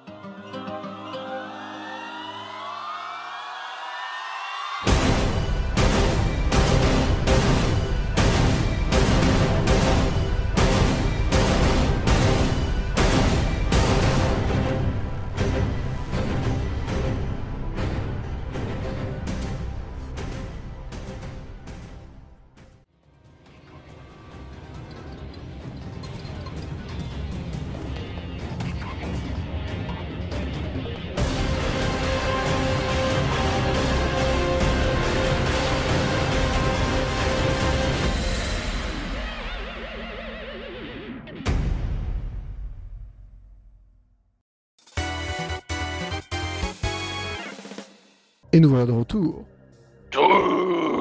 Et on fait encore une fois un gros bisou à la personne qui nous a fait tous ces jingles. Et euh, je précise que Monsieur Tardy envoie toutes ses félicitations. Effectivement, ce sont des jingles de très haute qualité, euh, réalisés par des professionnels et qui font très très très plaisir.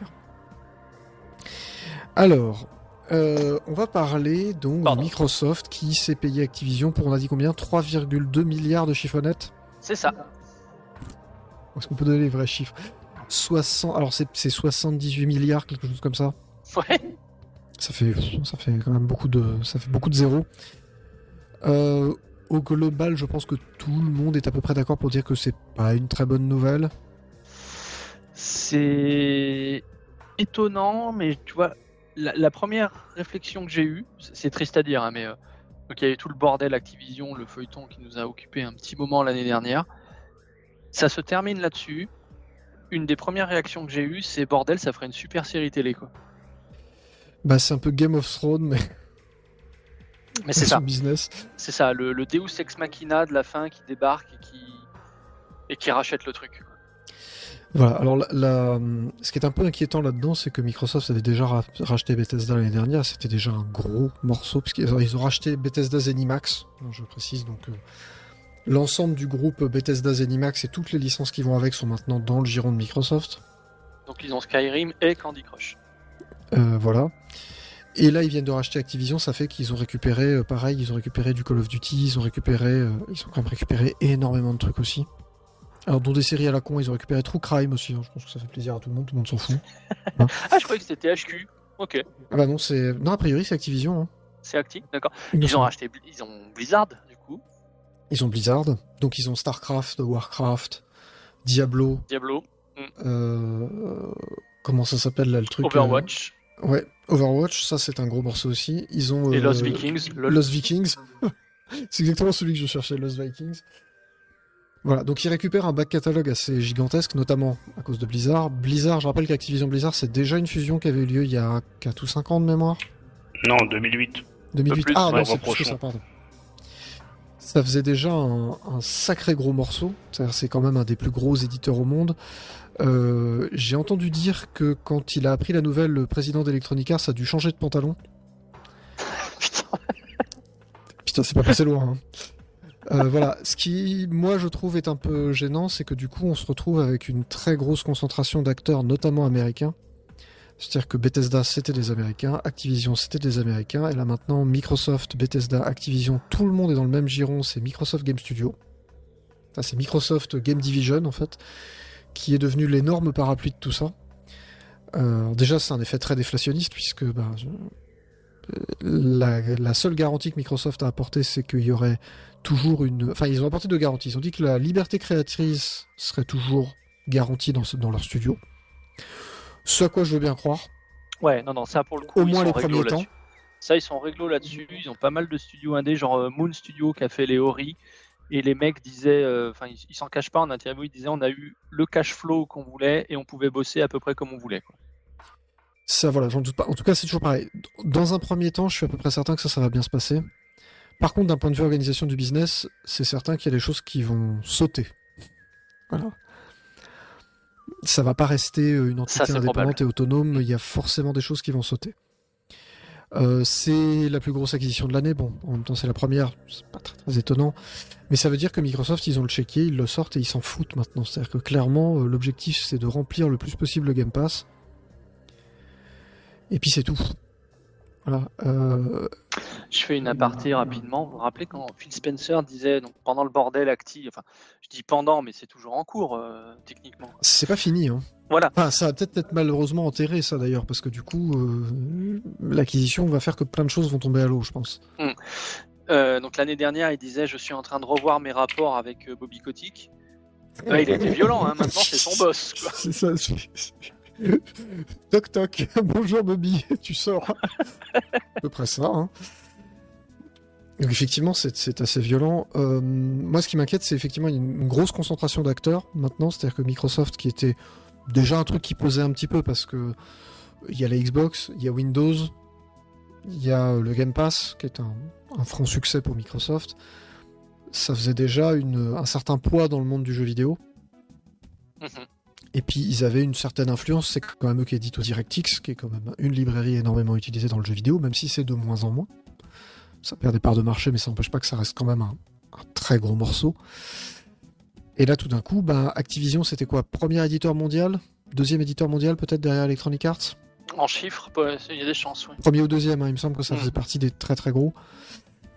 Ça fait un gros morceau, Bethesda c'était le 3 ou 4 donc là maintenant, euh, quand je dis que chez Electronic Arts ils commencent à pisser dans leur froc, euh, c'est pas une blague. hein. C'est-à-dire que là on est vraiment, on a assisté à la naissance d'un mastodonte qui, je rappelle, Alors- édite tous les ans des séries annuelles euh, qui se vendent par putain de, de palettes. Code. Tu dis on a assisté, mais c'est fait ou il y a encore des recours juridiques possibles Alors, autour de ça? C'est- C'est pas encore vraiment fait. hein. C'est pas encore vraiment fait, c'est un peu plus compliqué que ça. Figurez-vous qu'une acquisition comme ça, il suffit pas de sortir un chéquier. euh, C'est pas t'arrives un jour au golf, tu sors le chéquier en disant Tiens Bobby, si je te rachète la compagnie, tu sors maintenant. Euh, voilà, va nettoyer ma Jaguar s'il te plaît. Comme ça que ça se passe. hein. C'est euh, des armées d'avocats euh, et euh, t'as euh, un an et demi de boulot pour arriver à racheter toutes les actions, toutes les transactions, parce que figurez-vous qu'Activision est coté en bourse, donc ça veut dire qu'il faut aller racheter les actions il faut proposer un prix de rachat aux actions à l'ensemble des actionnaires, il faut que ce soit accepté et ainsi de suite. Enfin, c'est. Il y a les trucs dans la blockchain et tout, c'est le bordel Non? Pourquoi il y a un je, truc spoil, dans- je spoil la semaine prochaine. Non, ça suffit. Voilà. C'est pas gratuit, ça ne se fait pas tout seul. Il y a au moins encore. euh, au minimum 18 mois avant que le, mariage soit consommé. Fusion-acquisition, c'est des opérations qui sont longues. Il y a toujours une chance, même si, vu qu'ils l'ont annoncé, il y a quand même. On va pas se cacher très très très peu de chances que ça se produise. Mais il y a toujours une chance que la FTC, donc la Federal Trade Commission américaine, qui est l'équivalent de, on va dire, l'AMF plus la DGCCRF plus euh, le ministère des Finances, c'est une C'est le espèce de truc, euh, voilà. La truc Federal Trade Commission. C'est le truc antitrust Alors ils font aussi antitrust. Ils font c'est plein un de bon trucs c'est dommage. Puis pourtant, c'est un bon groupe, c'est dommage. C'est ça. Donc il y a toujours moyen que la FTC s'y oppose. Euh, mais il faudrait qu'il y ait un recours, justement, euh, loi antitrust, tout ça. Pour l'instant, ça n'a pas l'air d'être le cas. Son Microsoft va racheter la FTC et c'est plié. hein. Alors, euh, non. non. Je serais, enfin, je ne serais pas étonné que la FTC laisse, filer, malheureusement. Tu sais, pour moi, voilà, ils ont laissé filer Marvel, euh, pardon, Disney qui a racheté Marvel, la Fox. Ouais, déjà c'était Je un, c'était gros morceau. de- hein. Voilà, on est sur des volumes qui sont pas- peut-être pas équivalents, mais comparables. quoi. Je ne sais pas, la Fox, c'était, enfin, le, le- faut voir le monde de l'audiovisuel, ça pèse très lourd en, en chiffre d'affaires, peut-être pas en, en, en taille, mais en chiffre d'affaires, ça pèse quand même très très très très lourd, même aujourd'hui.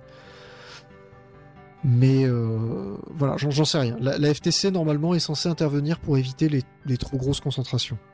C'est-à-dire que là, Microsoft, ils avaient déjà racheté le numéro 4, ça faisait gros. Là, ils rachètent le numéro 1 ou 2, ça fait quand même très très gros. Sachant que eux-mêmes, ils sont quand même pas, pas loin du top 5. Hmm. Il manquerait plus qu'ils rachètent Rockstar et puis euh, ou Tech2, euh, enfin tu vois, tu ou Touquet pardon, euh, tu, tu ça commence à faire lourd, lourd, lourd. Ouais, Ouais. ouais. Et c'est vrai que Microsoft ils ont un peu enchaîné, ils ont acheté Mojang, ils ont acheté, enfin tu vois. Alors Mojang c'était pas forcément un très gros truc en termes de, de business, de chiffre d'affaires, tout ça c'était un petit truc, mais en termes de base utilisateur c'était surtout ça qu'ils rachetaient, c'est énorme. Je, je me rappelle quand ils avaient racheté Mojang et quand ils avaient racheté Bethesda, on disait putain les montants de tarés. On Euh, était ouais, loin de, voilà, on non, était loin du on compte. était très très très loin. Pour Microsoft, c'est de la petite monnaie. hein. Alors, pas tant que ça, parce que ça fait quand même une petite, euh, ça fait quand même une, euh, un petit peu mal au chiffre d'affaires. Maintenant, oui, clairement, Microsoft, ils en ont les moyens. C'est pas les seuls à avoir les moyens de faire ça, hein, mais ils en ont les moyens. Euh, clairement, je suis très étonné de ne pas voir un Google, par exemple, s'ils avaient vraiment voulu euh, relancer Stadia. Stadia, c'est mort, hein, maintenant c'est officiel. Ouais, on enfin, pourra pardon, en parler, excusez-moi, mais non, c'est pas ça, mort. se, Ce n'est plus la priorité. ça se transforme, voilà. C'est ça. Ça va gentiment mourir.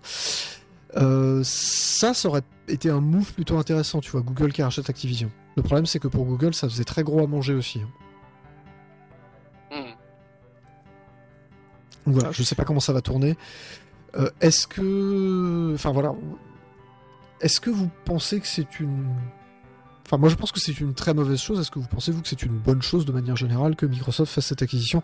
Sachant qu'il y a quand même le contexte Activision qui a peut-être pesé aussi un petit peu là-dessus. J'en suis pas si certain que ça parce que pour moi ce genre d'acquisition ça se prépare quand même quelques mois à l'avance donc euh, je suis pas certain certain que ça. Acti se- ça les a peut-être arrangé que l'action Acti se casse la gueule avec les dernières affaires. Mais pour répondre à ta question, point de vue joueur, bah du coup, bon, ça, un très gros coup pour leur offre euh, Game Pass, ça c'est sûr. Euh, après, ouais, niveau diversité, niveau diversité, pluralité, tout ça, honnêtement, j'en sais rien, tu vois. Si si je devais faire le connard pour commencer, le, le rachat qu'ils ont fait de Bethesda, ça n'a pas changé ma vie. Le rachat qu'ils vont faire d'Activision ça va pas changer ta vie non plus. Voilà, c'est si je veux être si je veux être honnête avec la, manière que j'ai de consommer le jeu vidéo, je m'en fous. Leur licence, c'est pas ma cam. Les licences Acti pures. Les licences Blizzard, c'est peut-être pas la même limonade. Ça, je suis peut-être plus comme Zergy, tout ça, tout ce qui est Warcraft, Starcraft, j'aime beaucoup. Euh, J'attends de voir. J'attends de voir. Après, s'ils peuvent réinjecter un peu de pognon pour ne serait-ce que soulager les équipes euh, bonne chose pour les équipes. Point de vue joueur, quand c'est une bonne chose pour les équipes, c'est une bonne chose pour les joueurs. Euh, J'attends de voir. J'attends de voir, mais je suis peut-être pas aussi pessimiste euh, que toi. Moi en fait je suis pas je suis pas je précisais quand même, je suis pas forcément pessimiste pour le côté joueur. Je- encore une fois, la liberté créatrice, je pense qu'elle va rester, au moins dans un premier temps. Peut-être que Microsoft finira par serrer les boulons sur certains trucs, fermer quelques studios, ce serait pas choquant, en vrai. Et je veux dire, euh, ça reste du business. Il y a un moment, euh, je fermer les robinets. Moi, c'est surtout l'aspect très concentration, en fait. C'est-à-dire que Non, ça, ça par contre, c'est toujours, c'est toujours dommageable. Mais à choisir, je préfère quand même que ce soit Microsoft plutôt qu'un Google ou un Amazon. Microsoft, pour moi, ont quand même plus une culture qui pourrait être Oui. orientée, euh, orientée jeu Oui. plutôt que juste un, je- un trust où les mecs rachètent un truc pour faire du cash et si ça marche pas, ça dégage. Quoi. Je suis assez d'accord, oui, c'est dommage de se retrouver dans un, en mode Konami. Je, Voilà. je caricature un peu, mais effectivement, t'as un, t'as un trust bancaire qui rachète le truc et qui dit juste, bah, vous faites ce qui rapporte le plus de pognon et vous réfléchissez pas. Vous faites des flippers et basta. Quoi. C'est ça. Donc de ce point de vue-là, je suis, voilà, je ne suis pas inquiet. Moi, ce qui m'inquiète plus, c'est le côté, euh, c'est quand même inquiétant de voir un très gros, un acteur qui est déjà très gros dans d'autres domaines, mais qui est aussi très gros dans le jeu vidéo, racheter un énorme truc, comme si c'était effectivement euh, la monnaie pour le pain, quoi. Là, là où je peux te rejoindre, c'est que si, si j'étais euh, gros client Call of Duty et que Microsoft décidait, bon, bah, si tu veux jouer à ta licence, tu dois absolument t'abonner à mon truc, sinon tu l'as dans l'os, bah là tu te retrouves bien niqué. Quoi. Là, t'es un peu plus emmerdé. Jusqu'à présent, la promesse, de... la promesse qui a été faite par Microsoft, c'est de dire vous inquiétez pas, les Call of Duty sortiront toujours sur PlayStation. Pour le moment. Pour le moment, c'est moi qui l'ai rajouté, hein, c'est pas ce qu'il a dit, mais c'est certain que ils Mm. ne s'engagent, ils ne s'engageront pas. Enfin, de toute façon, il faut déjà qu'ils consomment effectivement cette acquisition. Encore une fois, ça va prendre du temps, donc il y a au moins 18 mois pendant lesquels on est tranquille. Il se passera finalement entre guillemets pas grand chose. Maintenant, après cette période de cette période d'essai, une fois que la lune de miel sera passée, là ça va peut-être être une autre, une autre paire de manches. hein. Voilà, je ne suis pas euh, très confiant là-dessus. euh. Je- voilà. Et encore une fois, de la concentration dans un secteur qui est déjà très concentré, dans lequel des très gros rachètent des encore plus gros, c'est jamais une bonne nouvelle. Ah non, mais c'est- jamais bon. On, on le voit clairement côté ciné où t'as Disney qui a racheté la terre entière. On ne se retrouve plus qu'avec de la merde au ciné. quoi. Mais c'est- même plus inquiétant que ça, parce que finalement, tu n'as plus de. Ce qui est arrivé dans le monde du. Ce qui est en train d'arriver aux jeux vidéo aujourd'hui est arrivé dans le monde du cinéma, on va dire, milieu des années 90, peut-être un tout petit peu fin des années 90. C'est. euh, on n'a plus que des blockbusters qui coûtent des millions ou des films indépendants. Il n'y a plus de studios de taille intermédiaire capables de produire des films qui sont rentables. Oui, et on Ça en parlait, quoi, les, les, les- juste les jeux A, A tout court, quoi. Ce que faisait très ça. bien. euh, les A, les double A, ce que faisaient très bien, les Tech2, les THQ, les trucs Ouais, comme ouais. ça. Rien d'exceptionnel. Il y en a de moins en moins. Un Darksiders aujourd'hui n'existerait pas. Non, pas assez, euh, pas assez triple A. C'est ça. C'est ça, c'est ça. Et oui, enfin, je, je- je continue le, le parallèle avec le ciné, mais là pour moi au niveau ciné, on en est arrivé aujourd'hui à, à un point qui, quand tu écris un scénario, si tu dois caler un univers parallèle ou un voyage dans le temps, c'est que tu n'as plus d'idée. Le jour où on Oui. arrive, le jour où on arrive à ça dans le jeu, c'est-à-dire un, un truc où on t'a tellement servi la même soupe encore et encore et encore, qu'il arrive à un moment où t'as t'as plus que la même merde et le, le public consomme ça de manière aveugle, euh, je serais extrêmement triste pour le, pour le média jeu vidéo. Quoi. Il n'y aurait plus aucune créativité. Si, si, si je voulais troller, je dirais que c'est un peu le cas de, de Zelda, mais bon. Alors, Ah, alors c'est pour moi, ouais, euh, ça a changé quand ils Mais, ont mais sorti pas Breath dans of the Wild. ils ils l'ont Voilà. fait dans. Voilà, l'univers parallèle, ils l'ont fait dans Zelda 3 et c'est tout, quoi. c'est vrai. Non, mais euh, dans, dans l'absolu, je suis d'accord. hein, c'est un peu le, le- le fameux jumping shark. hein, c'est quand, quand on arrive à un certain point où tu mets des extraterrestres à des voyages dans le temps, c'est que c'est que t'es arrivé au bout de l'idée et qu'il faut, il faut, il faut s'arrêter. Et euh, là-dessus, là-dessus, je te rejoins. Ce qui, je sais qu'il y aura toujours une scène indé qui proposera des choses, mais qui seront forcément moins ambitieuses, avec moins de moyens. Bah, moins médiatisé en fait. et moins médiatisé en plus. Alors même si Oui, aujourd'hui le- les indés sont quand même un petit peu mis sur le devant de la scène dans certains cas, faut quand même pas exagérer non plus, mais Ah non, non, je suis d'accord, mais c'est mis, c'est mis sur le devant, genre dans les indies, des trucs comme ça, mais ça ne touche pour moi, ce qui est triste, hein, ça ne touche que les connaisseurs. Tu les vas voir. euh, connoisseurs, monsieur, les ouais, connoisseurs. tu- tu- pardon, les, les, les sacheurs. Tu vas voir euh, Madame Manchu dans la rue, tu lui dis jeux vidéo, elle va te répondre FIFA, Call of Duty. C'est un peu ça. Euh, voilà, enfin bon, bref, je, je trouve que cette tendance à la concentration est inquiétante, comme cette tendance effectivement à la dichotomie entre le jeu indé et le triple A est inquiétante. C'est une tendance qui, encore une fois, ça, ça s'est produit pour le cinéma. Après, il y a, ça s'est déjà produit par le passé pour le cinéma, qui est un média plus ancien, puisqu'on a eu la, la fameuse, le nouvel Hollywood à la fin des années 70, qui était justement un retour à ces, productions un petit peu intermédiaires, qui sont parties des productions indé, qui sont devenues des productions plus intermédiaires, qui ont été tuées par Star Wars. Hein, Star Wars a mis un coup d'arrêt à ça, c'était le blockbuster et puis c'est tout. Mais je trouve ça triste qu'effectivement on, se retrouve dans un monde de plus en plus polarisé. C'est pas c'est pas le seul milieu culturel dans lequel ça arrive. Euh, c'est peut-être celui qui est le plus inquiétant parce que c'est là où il y a le plus gros potentiel effectivement de, de rachat et de concentration aujourd'hui. Et donc, du coup, si on est d'accord, c'est que tu, en concentrant tout ça, tu tues la liberté créatrice et tu transformes le média définitivement en un truc de consommation pure.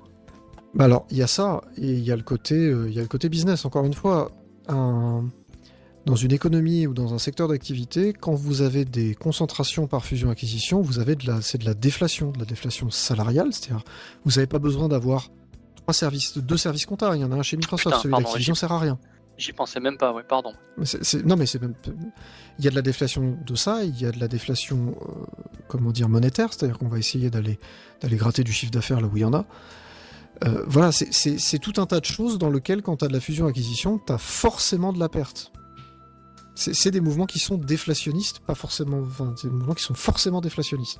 Donc c'est forcément une mauvaise nouvelle, d'une manière ou d'une autre. Après, il y a des secteurs où ça a besoin de se concentrer parce que les acteurs sont pas assez gros pour atteindre une taille critique qui leur permette de.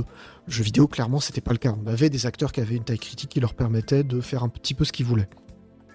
Electronic Arts nous l'a déjà démontré. Puisqu'ils Mm. ont, ils ont initié un mouvement il y a quelques années dans lequel ils essayaient de faire la promo de jeux un petit peu plus confidentiels, un petit peu plus machin, et ils donnaient un peu de moyens, et c'était une initiative tout à fait bienvenue. C'est-à-dire profiter du parapluie que. Enfin, du parachute qui est FIFA en termes de revenus pour pouvoir financer des trucs un peu plus intéressants. Voilà, je dis oui. Pourquoi pas? En tout cas, ça, ça, ça mérite d'être d'être d'être dit. Maintenant, voilà, cette concentration d'acteurs, surtout aux États-Unis aujourd'hui, je la trouve un petit peu inquiétante de toute façon.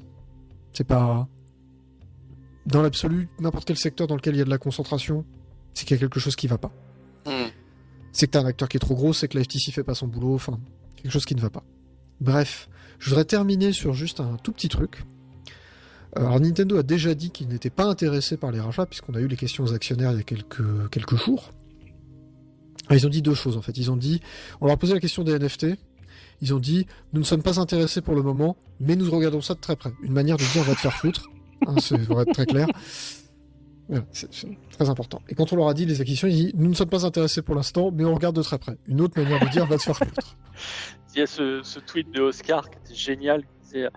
tu demandes ça à une compagnie qui a réussi à faire un jeu qui mélange des licences Square Enix, Namco, euh, Nintendo, Sega, plein d'autres, et, tu leur- et Capcom, tu, et tu leur demandes s'ils sont intéressés par un rachat. Mais les mecs, ils vont juste te répondre, c'est quoi l'intérêt quoi à peu près ça. Mais dans l'absolu, imaginons que voilà, ces- ces ces vagues de rachats continuent, je ne sais pas. Electronic Arts rachète Ubisoft, ou Ubisoft rachète Electronic Arts. Enfin, tu vois, t'as encore deux gros qui s'entremangent. Ce qui ne... Si un Sony rachète Square, ça m'étonnerait à peine. Quoi. Alors, Sony rachète Square, ça fait partie des possibilités. Effectivement, les Japonais qui commenceraient à se reconcentrer de leur côté pour pouvoir atteindre une taille critique pour lutter contre les Américains, ça me choquerait pas. Mais voilà, si on se reconcentre sur Nintendo, euh, est-ce que euh, qu'est-ce que vous voyez Nintendo acheter? Est-ce que par exemple Nintendo qui rachète Platinum, c'est quelque chose qui vous paraît crédible? On sait que Platinum a ce que- déclaré, euh, ça les dérangerait pas d'être achetés à condition qu'on leur laisse leur contre. liberté. Ils sont pas contre, c'est ce que JB suggère dans le chat. Euh, encore une fois, je sais pas si ce serait une bonne nouvelle, mais ça aurait de la gueule. Quoi. ça aurait de la gueule, mais par exemple, je sais pas, euh, il y avait des gens qui disaient euh, Nintendo qui rachète par exemple. euh, euh, merde, les mecs qui font Shantae, putain, j'ai plus leur nom. Ah, euh, Way Forward. Way Forward, Way Forward. Way Forward, ils sont ricains. Ouais, je sais pas. Way Forward et Nintendo, c'est une collaboration qui marche depuis quelques années. euh, Mec, mec, mec, mec, mec, imagine le mégaton. Nintendo qui rachète Sega. Alors ça, ça me choquerait pas, mais je sais pas si ce serait une bonne nouvelle pour Nintendo. Parce que Mario Sega, c'est- Sega Sammy, euh, ouais, c'est un peu ça. Sega Sammy, c'est quand même un, c'est quand même un groupe qui aujourd'hui est en grande difficulté, dont la partie jeux vidéo ne représente pas le- le- le- l'essentiel de l'activité. Sega est une, vraiment une, une coquille, euh, une coquille vide par rapport à ce qu'il était il y a quelques années. Je rappelle que bon, voilà, Sega, c'est plus fort que toi, certes, mais c'est plus, c'est plus grand chose aujourd'hui. Non, mais actuellement, ils sont plus. bah, c'est ce qu'on disait avec euh, Next Level Games, quand on rachetait des studios qui ont déjà bossé pour eux. S'ils rachetaient un Mercury Steams, ça m'étonnerait à peine aussi. Donc un Mercury Steam, un Way Forward. Enfin, des, des studios qui ont bossé sur des licences à eux pour sécuriser le savoir-faire. Ça, ça me choquerait pas. Avec, que- avec, et là je suis naïf, hein, avec l'idée de, de garder tout le savoir-faire sans forcément charcler dans les effectifs. Alors si c'est des studios que tu rachètes, ça peut tenir la route. Si c'est un autre éditeur, c'est un peu différent. Mais par exemple, je sais pas, j'ai vu des gens euh, émettre des hypothèses un peu curieuses ces derniers temps. Je me suis dit, voilà, tiens, imaginons, Nintendo rachète Sega, effectivement. Bon, à mon avis, aucun intérêt. Mais prenons, je sais pas, Nintendo rachète Konami. Crédible, pas crédible, ça rapporterait pas grand-chose. Ouais. J'ai j'ai peur que ce... Voilà. Mais Nintendo rachète Capcom, tu vois, ça, ça me choquerait déjà beaucoup moins. Ouais, c'est ça. Non, mais voilà, t'as le. C'est peut-être con, hein, mais le... le facteur culturel doit jouer là-dedans. Quoi. Les Ricains se rachètent entre eux, les Japonais se rachètent entre eux. Pour ça, Nintendo qui rachète Platinum, honnêtement, je serais pas, je tomberais pas de ma chaise non plus. hein.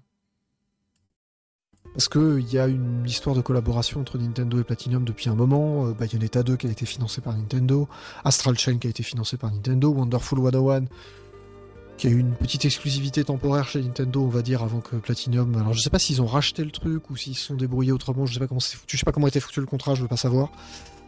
Mais voilà, Platinum qui commence à éditer ses propres jeux, c'est-à-dire que c'était un développeur, ils sont devenus éditeurs. Moi, un rapprochement ne me choquerait pas non plus. Dans la fièvre acheteuse générale, Ouais. Platinum se retrouve pris dans la bataille, ça me. Ça me choquerait pas. Est-ce qu'il y a d'autres euh, d'autres compagnies que vous pourriez imaginer euh, que Nintendo rachète Alors, effectivement, les Japonais entre eux, moi, ça me. Je tomberais pas de ma chaise. Je vois mal Sony racheter Nintendo. Non, c'est. Pour moi, bon, on, on leur crache dessus, mais pour moi, ils auraient. Mine de rien, c'est toujours intéressant d'avoir un concurrent, quoi. Tu veux dire sur le même territoire et... Sur le même territoire, ouais, ouais. Oui, ne serait-ce que pour avoir une base de comparaison par rapport à ce que tu fais, quoi. Oui, Mais voilà. Et Mais j'ai- pour j'ai- sortir, euh, pour sortir MLB sur Switch aussi. mais- Oui. Comment tu ferais autrement? Voilà. Mais je, je ne sais pas comment ça va tourner, mais c'est vrai qu'aujourd'hui, je vois mal Nintendo racheter autre chose que des studios, comme tu disais, effectivement, WayForward. Euh, alors, Game Freak et la Pokémon Company, ça m'étonnerait beaucoup parce que justement, ça a été euh, ce qu'on nous suggère dans le, stat, hein, euh, dans le chat. Est-ce qu'ils pourraient racheter Game Freak ou la Pokémon Company? Ils ont déjà des participations dans la Pokémon Company et Game Freak avec un contrat qui doit être sacrément bien ficelé parce que Pokémon, même si ce n'est pas à majorité Nintendo, ça ne sort pas sur autre chose que les consoles Nintendo. Et smartphone. et smartphone, mais je veux dire, ils ont quand même, euh, ont une, ils ont une main de fer là-dessus. Je pense qu'ils ont sécurisé le truc tout en en leur laissant une certaine liberté. Quoi. Qu'ils sont gagnants à leur laisser Alors, une liberté. On pourra parler de Arceus une autre fois. Mais... C'est ça, mais ce- Nintendo, quand ils ont créé The Pokémon Company, c'est justement parce que ça devenait trop gros et qu'il valait mieux que ce soit une entité à part.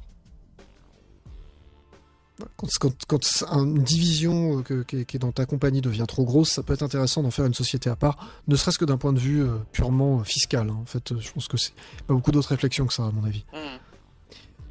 Donc, je, les- vois bien, effectivement, racheter. Next Level Game, c'est déjà fait, mais oui, je sais pas, Way Forward.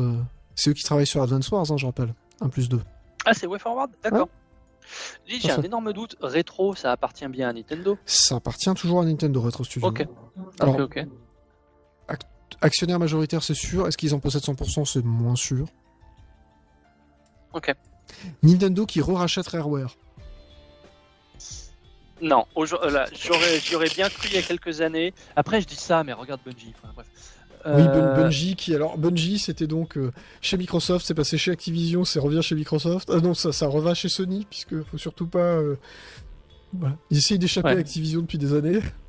Non, qui, qui, rachète, qui re-rachète Rare, j'y aurais volontiers cru il y a quelques années. Aujourd'hui, maintenant que le Game Pass existe, je ne vois pas du tout Microsoft lâcher la bride sur quoi que ce soit qu'ils auraient pu acheter. quoi.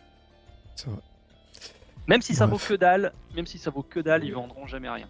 C'est un peu compliqué. Bref, tant de spéculation. On va se quitter là-dessus, je pense, malheureusement. Pour l'instant, euh, Nintendo a dit que non, il rachèterait rien. Mais effectivement, s'il y a concentration, je verrais bien ça soit effectivement dans la direction de studios à racheter pour sécuriser des assets. Ça me paraît. Ça, c'est quelque chose qui me paraît très Nintendo dans, le, dans la démarche. Ouais. Ou effectivement une concentration sécuriser- japonaise. Sécuriser les savoir-faire, plus que les assets. Quoi. sécuriser les savoir-faire euh, côté Nintendo, ça me choquerait pas. Aller racheter, euh, effectivement, aller racheter un, un gros éditeur genre Capcom ou autre, ça serait quand même plus douteux, mais un Platinum, ça me choquerait pas. Voilà, c'est partie des trucs, c'est une taille suffisamment grosse avec des licences suffisamment intéressantes aujourd'hui pour le, fait de dire je le. À Ouais. moi, Tu vois, chez moi, La- ça me paraît raisonnable. la remarque de JBC me fait penser à une rumeur. tu vois. Après, est-ce que le fait que tu aies des concentrations comme ça ne peut pas aussi faciliter les discussions entre, entre gros? Et je pense à la, la rumeur qui grandit d'une ressortie de GoldenEye sur le N64 euh, online. Je pense pas que ça simplifie particulièrement, au contraire, ça va. Enfin, pour moi, ce genre de concentration, le fait d'avoir des Tu traits introduis un rapport de force plutôt que T'introduis un rapport de force plutôt que de simplifier. Je veux dire, on, peut, dire ce qu'on veut, hein, mais euh, n'importe quelle société du monde contre Microsoft, je sais qui va gagner. Ah oui, tribunal, quel, quel- quel que soit, je veux dire, même si Microsoft est en tort, je veux dire, aujourd'hui, on va être très, enfin, je- je- c'est- et c'est à peine exagéré ce que je dis. Aujourd'hui, le président de Microsoft peut commettre un meurtre en direct à la télévision, il ne sera jamais inquiété. C'est presque exagéré, mais parce que j'espère que c'est pas réellement le cas. Mais aujourd'hui, Microsoft, même s'ils sont en tort, ils ne peuvent pas perdre un procès.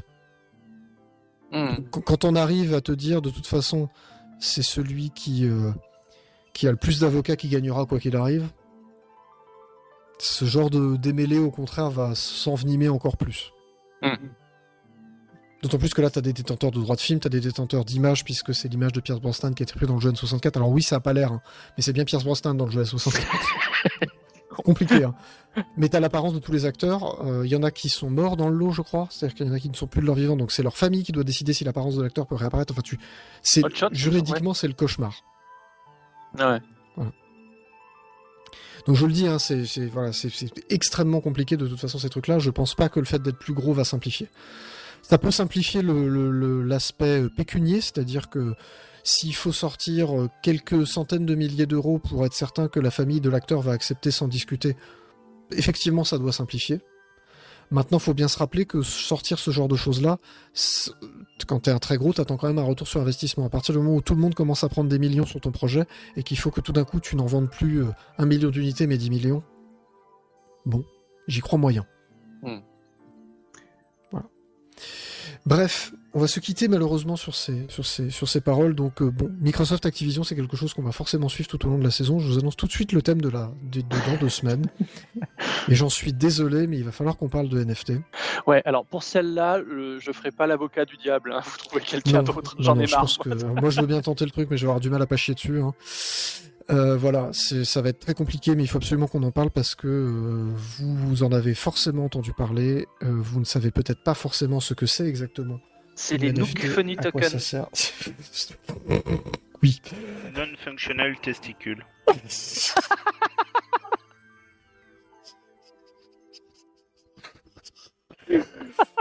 Bref. Donc il va falloir qu'on en parle. C'est triste, mais voilà, tout le monde s'est jeté à corps perdu dessus. Là où je suis très content, c'est que finalement. Tout le monde, non, tu parles. Oui, tout le monde, pas vraiment. Et il y a eu quelques rétropédalages. Donc ce qui est bien, c'est qu'on va pouvoir en parler un petit peu plus à froid, on va dire, qu'il y a quelques semaines. Donc c'est bien, on va pouvoir repasser en, en revue tout ce qui s'est passé sur le sujet. Et je suis très content qu'on puisse faire ça, c'est-à-dire bah, discuter de ce que c'est, ce que ça vaut. On va bien rigoler. Et surtout, bah, quel était le rêve au niveau du jeu vidéo, que- comment ça a tourné, et effectivement, qu'est-ce qu'on peut éventuellement en attendre? C'était quoi le projet? C'était quoi le projet? C'est notre projet, c'est surtout ça. Bref, euh, voilà, on vous fait des gros bisous. On est désolé d'avoir traîné un peu. Voilà, on vous fait des très très très gros bisous et on vous dit à dans deux semaines. Bisous.